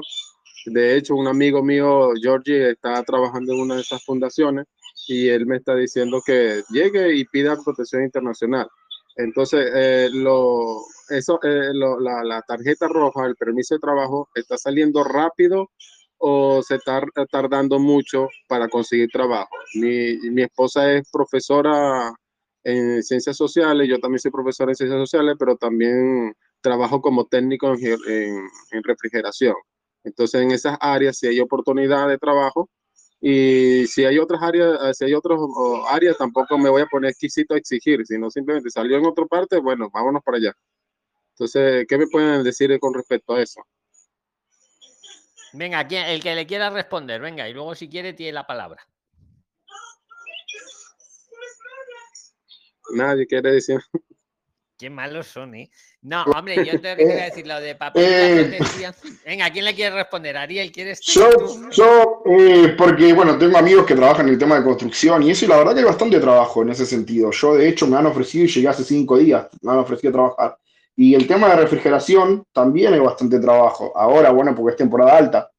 Pero sí, hay, hay trabajo. O sea, la cosa es buscar. Yo veo que mucha gente en lugares tóxicos, como dice Don Luis, que dicen que no hay, pero yo de verdad llegué hace cinco días, ya conseguí habitación, hice casi todo para la estancia, me han ofrecido trabajar, de hecho que todavía no estoy trabajando porque estoy con el tema de papeleríos, pero hay, hay bastante, o sea, solamente hay que moverse. El tema de construcción y todo eso es, se mueve mucho. Eh, construcción, refrigeración, Pladur, que es Durlock, o no sé cómo le dicen en sus países, Eh, pero hay bastante. Así es. Y con respecto a la, a la protección internacional y todo ese asunto, ese tema. ¿Quién eh, le quiere decir algo de la protección? Yo siempre digo que no es una figura migratoria, yo no os puedo decir que pidáis o no pidáis. Yo siempre os, porque además a mí, si no me llevan preso a mí. Eh, la protección internacional la tiene que pedir el que amerite o el que crea como, eh, que tiene derecho a ello. Amerite es una palabra que me enseñó Jorge Gito, que está presente en la sala y me encanta. El que amerite a ello, efectivamente. ¿Qué le queréis decir sobre la protección internacional? Vosotros, aunque no lo creáis, tenéis más libertad que hablar que yo. ¿Qué le queréis decir a, a Acevedo? Ve- Venga, yo le, yo le comparto algo de la, de la protección. Eh, tenemos que ser conscientes de algo que todos saben, que están viendo en Telegram, en, el canal Prelife, y es la dificultad que hay para las citas primeramente. Las primeras citas es personas que llevan dos, tres, cuatro meses, y lo digo porque yo he, tratado con esas personas tratando de conseguir una cita. Eso por un lado. Lo otro es que cuando te la sacan, eh, personas que tienen mm, parecido al bot ese, pues te la sacan por 50, 60 a un compatriota mío, paisano, le cobraron 70 y él la pagó 70 euros porque la necesitaba. Entonces hay que ser muy conscientes de la dificultad que hay para soltar las citas. Eh, también tenemos que ser conscientes que eh, en- primero se le está dando prioridad a los venezolanos por su situación. Ahora ya es, ya cambió. Ahora ya son los ucranianos los que, eh, como son de la Unión Europea, pues están con la atención prioritaria. Eso hay que ser sinceros, porque eso se está viendo y lo han dicho. Entonces, es, muy bueno que las personas no tomen, todas tomen la figura, que tomen eso como una figura, ¿sí? Eh, lo de la protección y el asilo, porque eso cada día pues va eh, haciendo que se dañe más la protección a quien verdaderamente lo necesite. Porque yo también fui solicitante de asilo y, y a mí se me demoró tres años con todos los soportes que, que pasé y aún así pues mire que, me lo han denegado y ya, y, pero ya todo está bien. Esa es como la recomendación.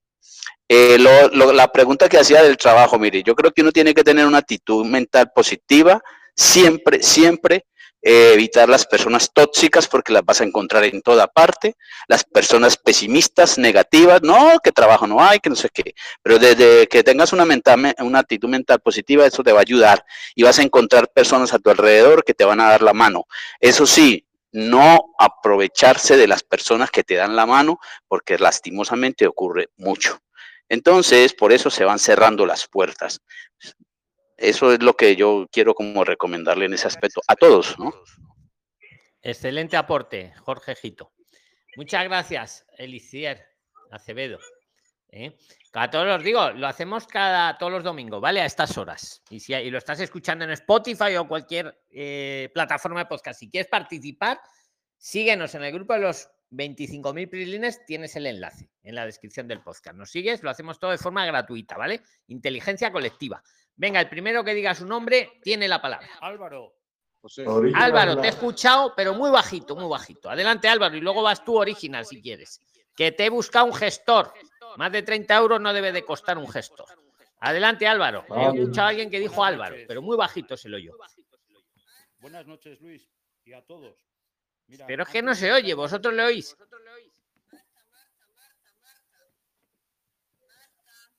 ¿Me oyes? Hable más duro. Tiene que hablar más duro. ¿Me oyes? Se oye como una hormiguita ahí abajo del todo.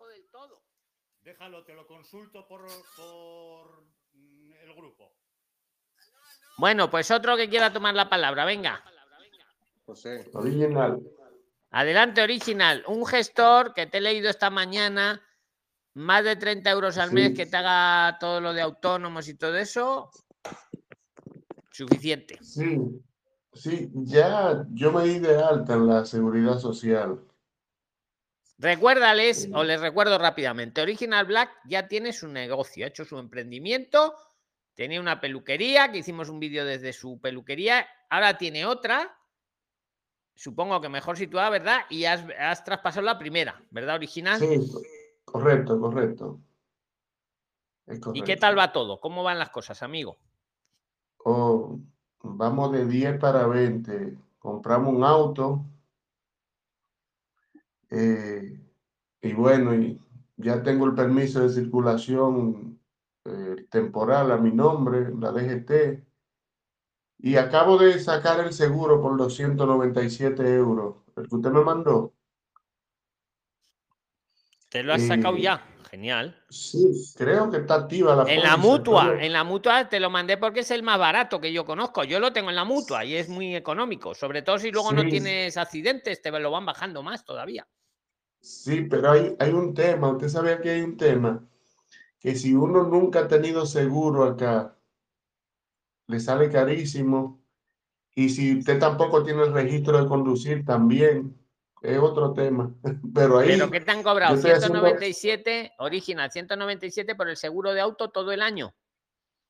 no, 297 me cobraron. Ah, te había entendido 190. Pues yo pago 197, para que te hagas una idea. Yo no llego a 200. No 97. Ah, no te había entendido 97 mal. Sí, pero no- está bien, está bien. Porque Te ha costado llamé a 300, varios pero mira, el año que viene, si no tienes accidente, ya verás cómo te lo van bajando mucho. Ya lo verás. Ya lo verás. ¿Cuánto Eso vale? ¿Cuánto vale? ¿Cuánto vale un carro allá de España? Háblale de carros original a todos, por fin. Yo compré el, el troncomóvil mío, que es un Peugeot 107 2006, en muy buen estado, en 2500. 2500 y súmale el seguro ahora. Bueno, el seguro has dicho 300 euros por no tener track record en España, de, Sí. pero eso te lo van a bajar, de verdad, que esa, esa la mutua, yo le he dicho la mutua madrileña, no por nada, porque es la que yo tengo y es la más económica, que yo sepa. Ah, y el traspaso, súmale el traspaso, 150 más. Más o menos 3.000, ¿no? Sí, no, no, hay todos los precios. Hay autos, coches hasta mil euros, mil y algo y a menos. Pero como yo vivo en el centro, yo compré un coche que tiene la, ¿cómo se llama? La pegatina ambiental, la B, que puedo entrar a Madrid. Y bueno, y, y ahora justo el martes tengo una, en el ayuntamiento, tengo una cita para eh, empadronar el auto, porque uno tiene que empadronar el auto acá en Madrid, en el centro. Yo vivo, vivo en la zona de bajas emisiones y para yo estacionar el auto acá en mi calle tengo que tener un permiso. Eh, me van a dar un permiso temporal supuestamente porque yo tengo el permiso de circulación a mi nombre, que es como un documento que te dan adelante en la DGT hasta que te hacen el traspaso definitivo de la matrícula. Entonces, por ende, yo tengo que autoinvitarme cada vez que yo pase Ronda de Toledo y una línea roja que cerca el centro de Madrid. Tengo que generar todos los días una invitación, ya sea cualquier particular que me venga a visitar, pero yo mismo ahora tengo que autoinvitarme hasta que me salga definitivo el traspaso definitivo mi nombre de la matrícula. En Voy a aclararle muy rápido eso, original. Un segundo, lo aclaro muy rápido y sigues. A ver, no os asustéis, Pilines, lo que acabáis de decir. No os asustéis. Esto pasa por vivir en asfalto. Madrid, Barcelona, estas grandes ciudades, esto en un pueblo no pasa. ¿Qué pasa? Que en, la- en las grandes ciudades se han puesto, sobre todo el centro de las grandes ciudades donde vive Original, que ya, oye, como no tengas un coche casi eléctrico, casi que no puedes pasar, casi. Y, Eh, y hay que hacer lo que acaba de explicar. Y- pero eso te lo arreglan porque a los residentes sí. Al que reside ahí, eso vas mañana al ayuntamiento y te harán algo para que ya no te tengas que autoinvitar. Y, y ahí está la cosa, Martica. Y ahora creo que se te ha arreglado el audio. Ahora vas, Martica, otra vez. Entonces, total, que si le- alguien le va a visitar, si es invitado, aunque lleve un coche que contamina mucho, puede pasar porque le invita a original, porque vive ahí. Exacto. Sí, el, el, hablemos del gestor ahora, que yo voy por mitad por el asunto este, usted sabe que está todo el mundo de vacaciones aquí, yo creo que el lunes. Pues el que te quiera cobrar más de 30 euros al mes, vamos mal. Eh, el asunto es, doctor, que, Que no soy doctor, que yo no soy gurú. bueno, general, entonces, eh, comandante, mire, el asunto es, oiga, ¿cuál es el problema? Que lo que te cobran 30, Es que él se ha hecho autónomo, para que toda la audiencia lo sepa. Original ya se ha hecho autónomo y necesita un gestor para que le haga el papeleo. sí, el asunto es que lo que te cobran 30, tú tienes que hacer la mitad del trabajo enviando facturas y entrando a una plataforma. Entonces yo prefiero pagar los 50 o los 60 y que se encarguen de eso ya. Bueno, pues vale. Pues también me vale si puedes pagar los 50 o los 60 y que se encargue de eso y que solo le lleve las facturas. y no Ahora hay que hacer el otro, el otro trámite ese en la tesorería, en Hacienda. Ya No, eso que ya te lo hagan ellos. Eh, Sí, eh, exacto. Exacto. Ya, ya yo estoy dado de alta en la seguridad social y cuando entro me va diciendo, usted tiene tres días, yo tengo que tener diez días. eh, ¿Cómo se y llama? y, Cotizado, tienes el creo. certificado digital, entonces, original. Sacan- Sí, me está funcionando bien el certificado. Muy buen servicio dan esta gente del certificado. Me estaba fallando.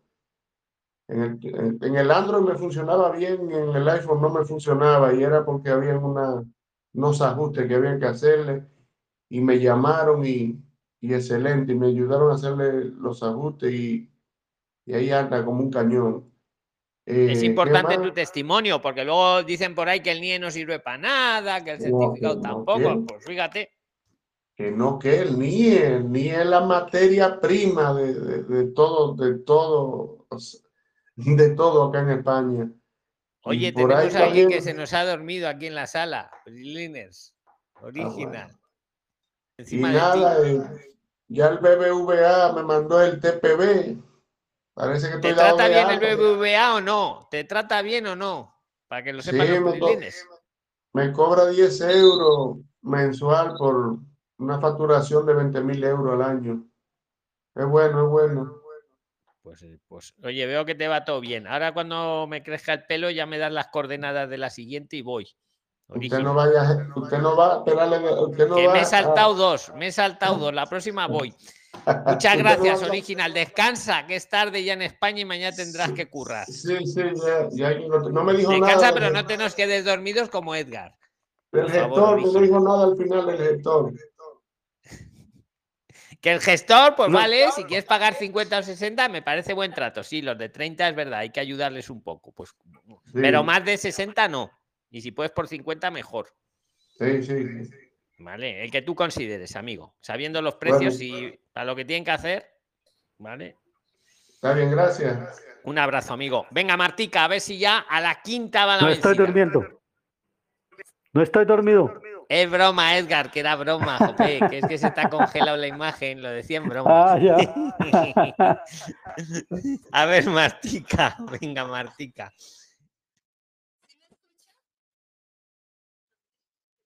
No te oímos, oís a Martica vosotros, yo no la oigo, no sé. Ya Martica me tiene preocupada. ¿Será que lo escribe en el grupo? Porque no se la Lo escucha. curioso es que se le pone verde. Eh, Martica, cuando hablas se pone verde, pero no, no te oímos. No la oís, ¿no? No la oís, ¿cómo? Es que tiene mal, lo, tiene mal el, el micrófono la salida, tiene mal la salida del micrófono. Mientras Jorge le ayuda, a ver, Lina Cailadería, ¿ni qué quieres preguntar? Hola, hola, buenas tardes, don Luis. Eh, quiero hacerle una pregunta. Lo que pasa es que yo tengo pensado viajar con mi esposo y con mis dos hijos. Nosotros so- estamos en Panamá. Yo soy colombiana, pero yo vivo en Panamá con ellos. Y quería saber, pues, si ustedes me pueden recomendar algo para yo llegar, pues, allá como más, algo como con más tranquilidad y un sitio donde podamos llegar para estar, pues, como en familia y empezar allá. Pues venga, el que la quiera ayudar tiene luego la palabra. Venga, si la habéis escuchado bien.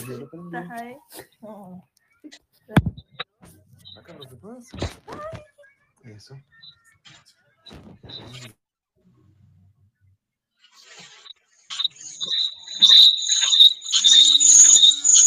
Oye, ¿qué ruidos están oyendo? Oscar, por favor.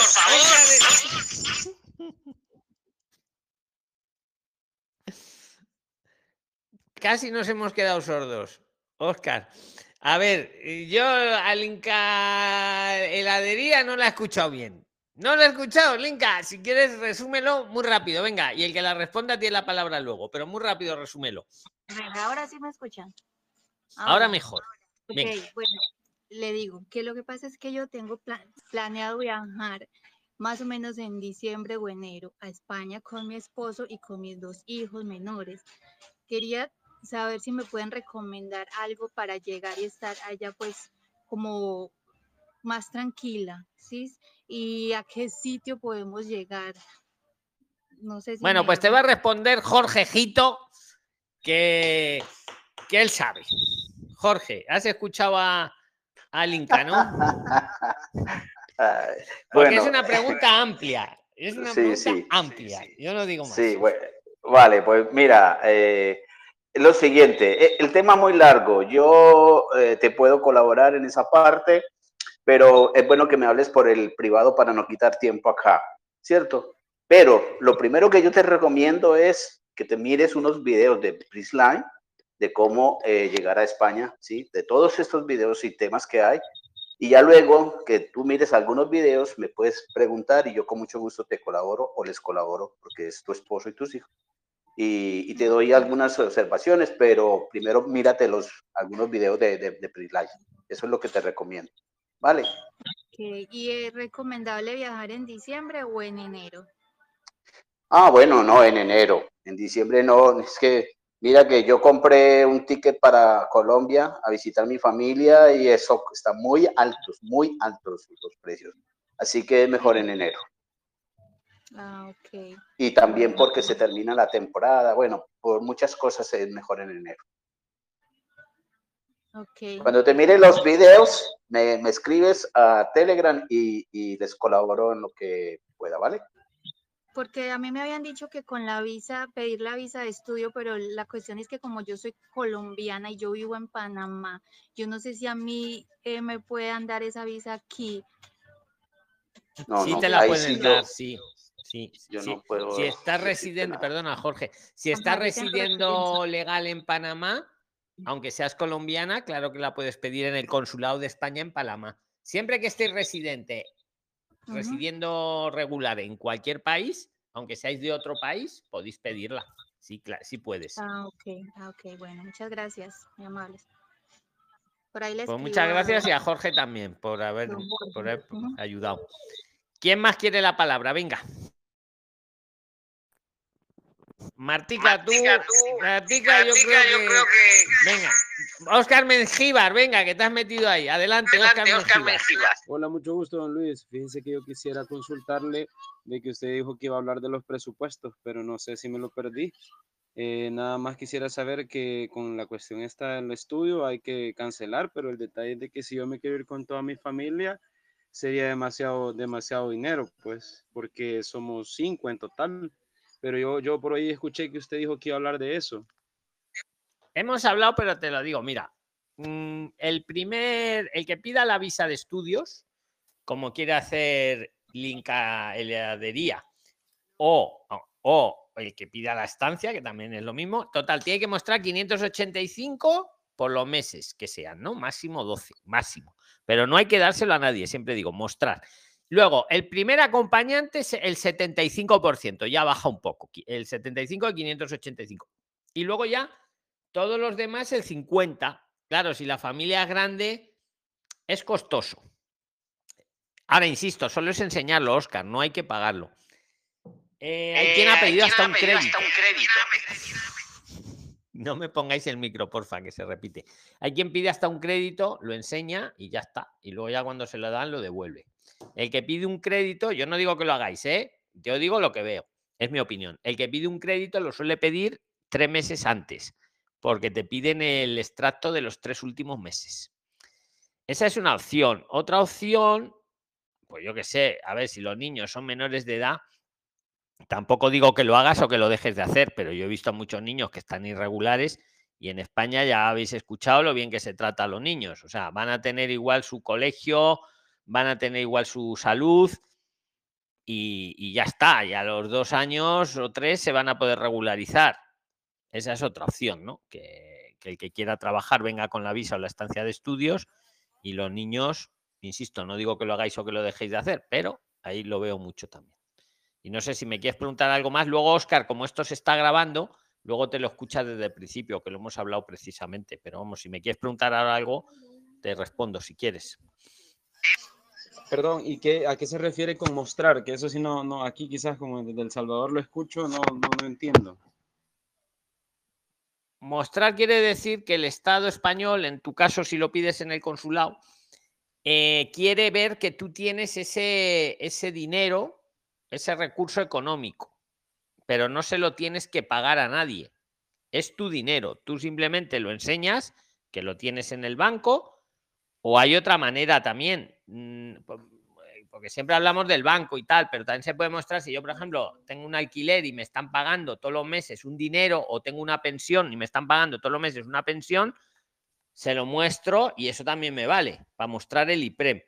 Quiere decir que no hay que pagarlo, no hay que desprenderse de ese dinero. Ese dinero es tuyo y es para ti, Oscar. Se supone que es para cuando estés en España te puedas mantener. Es para lo que se supone que es. Te quiero decir que cuando digo mostrar es que lo enseñes que lo tienes, pero no se lo das. A nadie se lo das. Es tu dinero, solo es enseñarlo. No sé si me he explicado. Hola, sí. Llevar los extractos del banco. Llevar los extractos del banco. Pedir un extracto del banco para que para mostrarlo en el consulado, que ellos vean que uno sí tiene ese dinero. Pero esos extractos pueden ser desde el país de origen o tienen que ser de allá en España. Pueden ser del país de origen perfectamente. Si es en el consulado, no tenéis ni que apostillarlo. Por ejemplo, Linaqueladería, si está en Panamá, aunque ella sea colombiana y el banco lo tiene en Panamá y va al consulado de España en Panamá, le vale eh, la cuenta de Panamá, sin necesidad de apostillar. Si ya pedimos estancia y es en España, Olga, y el banco lo tenemos, pues yo que sé, en Colombia o en Panamá o donde sea, ahí sí que hay que apostillar. Pero si no, ni siquiera. El banco puede ser de donde queráis. ¿Vale? Ya. Ok, don Luis, qué pena, me- qué pena que me meto aquí en la. No, no, meteros. Si yo la prefiero que habléis entre vosotros. Meteros, meteros. Venga, el que eh, quiera que meta una cuchara. duda. Tengo una duda. eh, mi proyecto es para el próximo año. eh, viajaría yo con mis tres niños, pero entonces yo quiero llegar a presentar la estancia por estudio. Mi pregunta es la siguiente. Lo- mis tres hijos, eh, uno es de 14 años, las otras dos que son gemelas de 12, eh, ellos entrarían como el primer, pues para presentar el, el valor del dinero, ellos entrarían como los primeros acompañantes.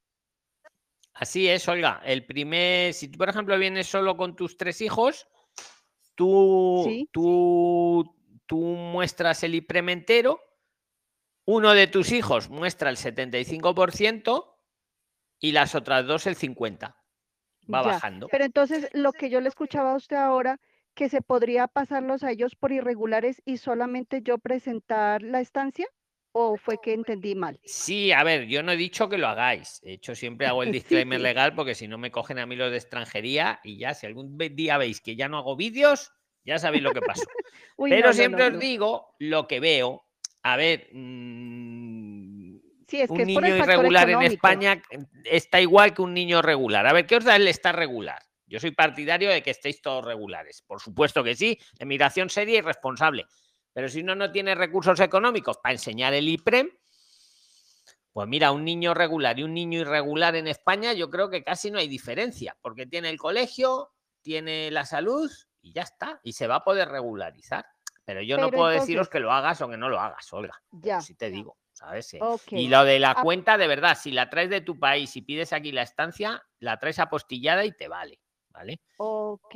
No es, no es obligatorio que el banco sea español. Tú como te sea a ti mejor, luego más cómodo. Si el que quiera meter cuchara, puede ir metiéndola de Luis, orden. Venga, ¿me oyes adelante. ahora bien? Ahora sí, adelante Álvaro. Y Mira, Olga, referente bueno, un poco vamos a a esto. hacemos un diálogo, ¿vale? En lo que quedan, los 15 minutillos.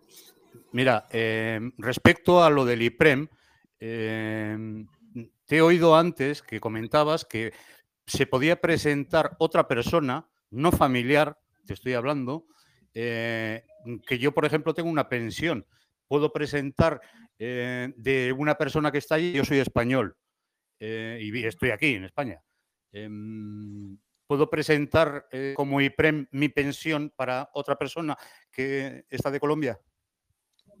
Sí, pero ahí tenéis que ser pareja de hecho o, o- o matrimonio.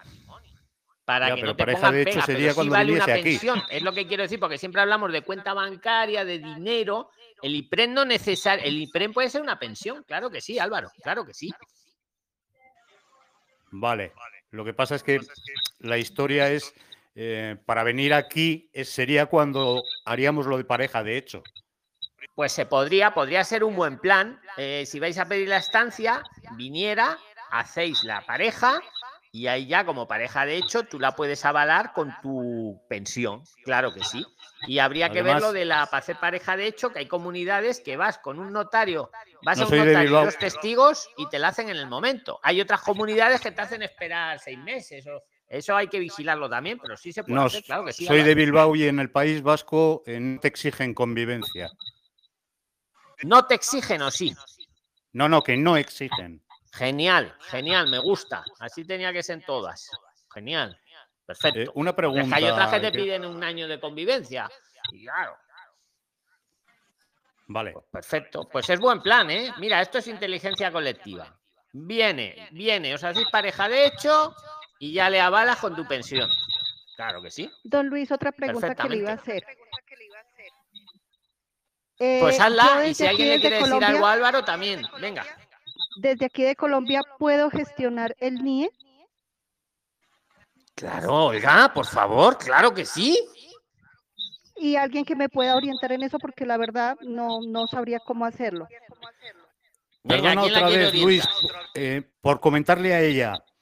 eh, se puede también eh, pone la ley que puedes nombrar a un representante en España para que te lo eh, te, mm, te presentes eh, tu NIE, te solicite el NIE. Solo comentar sí, eso. pero el NIE, eh, sí, sí es así, pero a ver, el NIE lo puede pedir en el consulado también, pero sí para casos extremos Es, de, es de que lo del consulado está muy ponen- complicado ahora, ¿eh? Claro, claro, pues es otra opción, sí, muy, muy, otra, otra opción que hay en la mesa, efectivamente. Pero Olga, en teoría el consulado sí te tiene que tramitar el NIE siempre que tengas un motivo socioeconómico con España. Que, que diréis, ¿qué palabra más rara utilizo? Pero es la que pone en la ley. Sí, he colgado la normativa y derechos de lo del NIE eh, de la página oficial del Ministerio de Interior. Pues muy buen aporte en lo del representante, no lo había pensado. Muchas gracias. ¿Quién más quiere meter cuchara? Venga. Pero el NIE a Yo- un- yo- un don Luis. Eh, o Espera, sea, que está hablando Camila, luego vas, Linka, le diría. A ver, Camila. Eh, buenas noches con todos. Eh, les comento que mi situación está un poco eh, complicada eh, por el tema de la visa que yo, con la cual yo vine, que es, me la dieron por 30 días, que hasta ahora no sé por qué me la dieron por 30 días. Eh, sin embargo, cuando yo les comenté en el grupo de PRIXLINERS, em, usted me dijo que ingrese nomás a España y que presente el expediente lo más rápido que pueda. ¿Pero desde qué país has llegado? Ya, yo llegué eh, desde Ecuador, vine con visa de Entiendo. turismo. Entonces, ¿qué, qué es lo que hice yo? yo ten- mi visa decía fecha de entrada desde el 14 y la fecha de salida está para el 27 de septiembre. Ahí eh, yo les comentaba que son con más o menos 45 días que tendría la posibilidad de viajar, pero el visado dice por 30 días.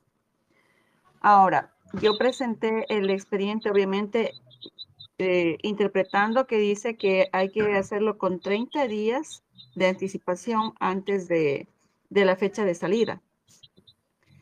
Y eh, yo lo presenté el 19 de agosto, es decir, en cuatro días yo ya estuve ingresando mi expediente completo a través de la delegación de, de gobern- del gobierno de en Navarra. Tengo el, el sello, el sticker del, in- del ingreso del expediente que me pusieron esa, esa, ese sticker, ¿no? Con la fecha de ingreso del expediente. Eh, por curiosidad, yo me fui a preguntar a extranjería eh, un tema y pregunté ahí, me dijeron que, por favor, y me dijeron que el, que el, los 30 días que dice mi, mi pasaporte no me van a permitir eh, que me aprueben la estancia de estudios. Y estoy preocupada porque yo para el 27 yo ya tendría que, pasaría a situación irregular si es que me, me niegan eso. Eh, no sé qué hacer en este punto.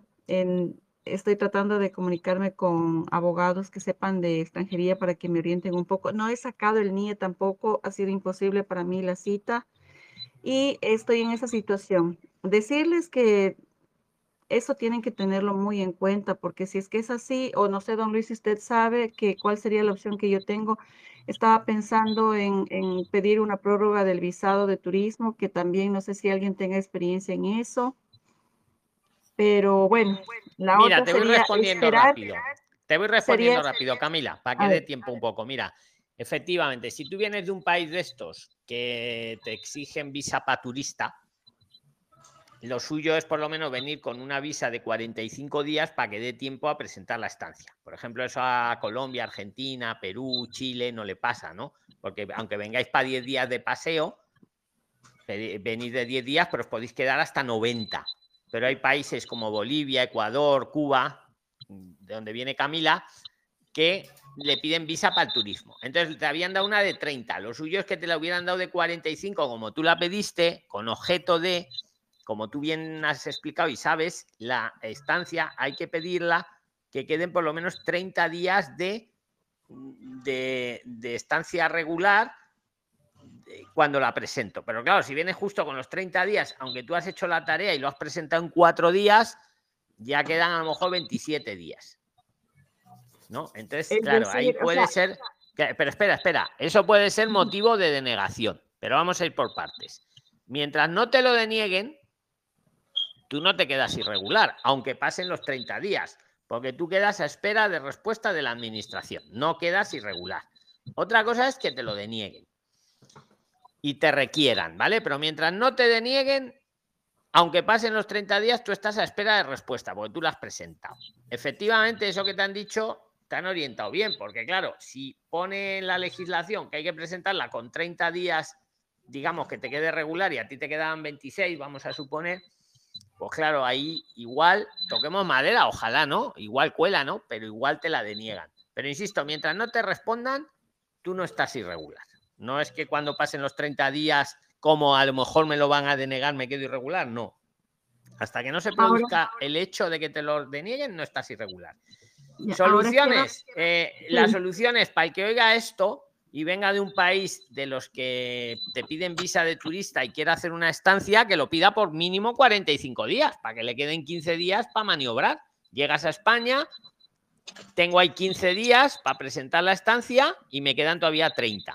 Aunque luego el, Estado tarde más de 30 días en responder, insisto, porque me quedo a espera de respuesta de de la administración. En tu caso, pues como todavía no lo han denegado, no sabemos. Posiblemente puede que te lo denieguen, ojalá no.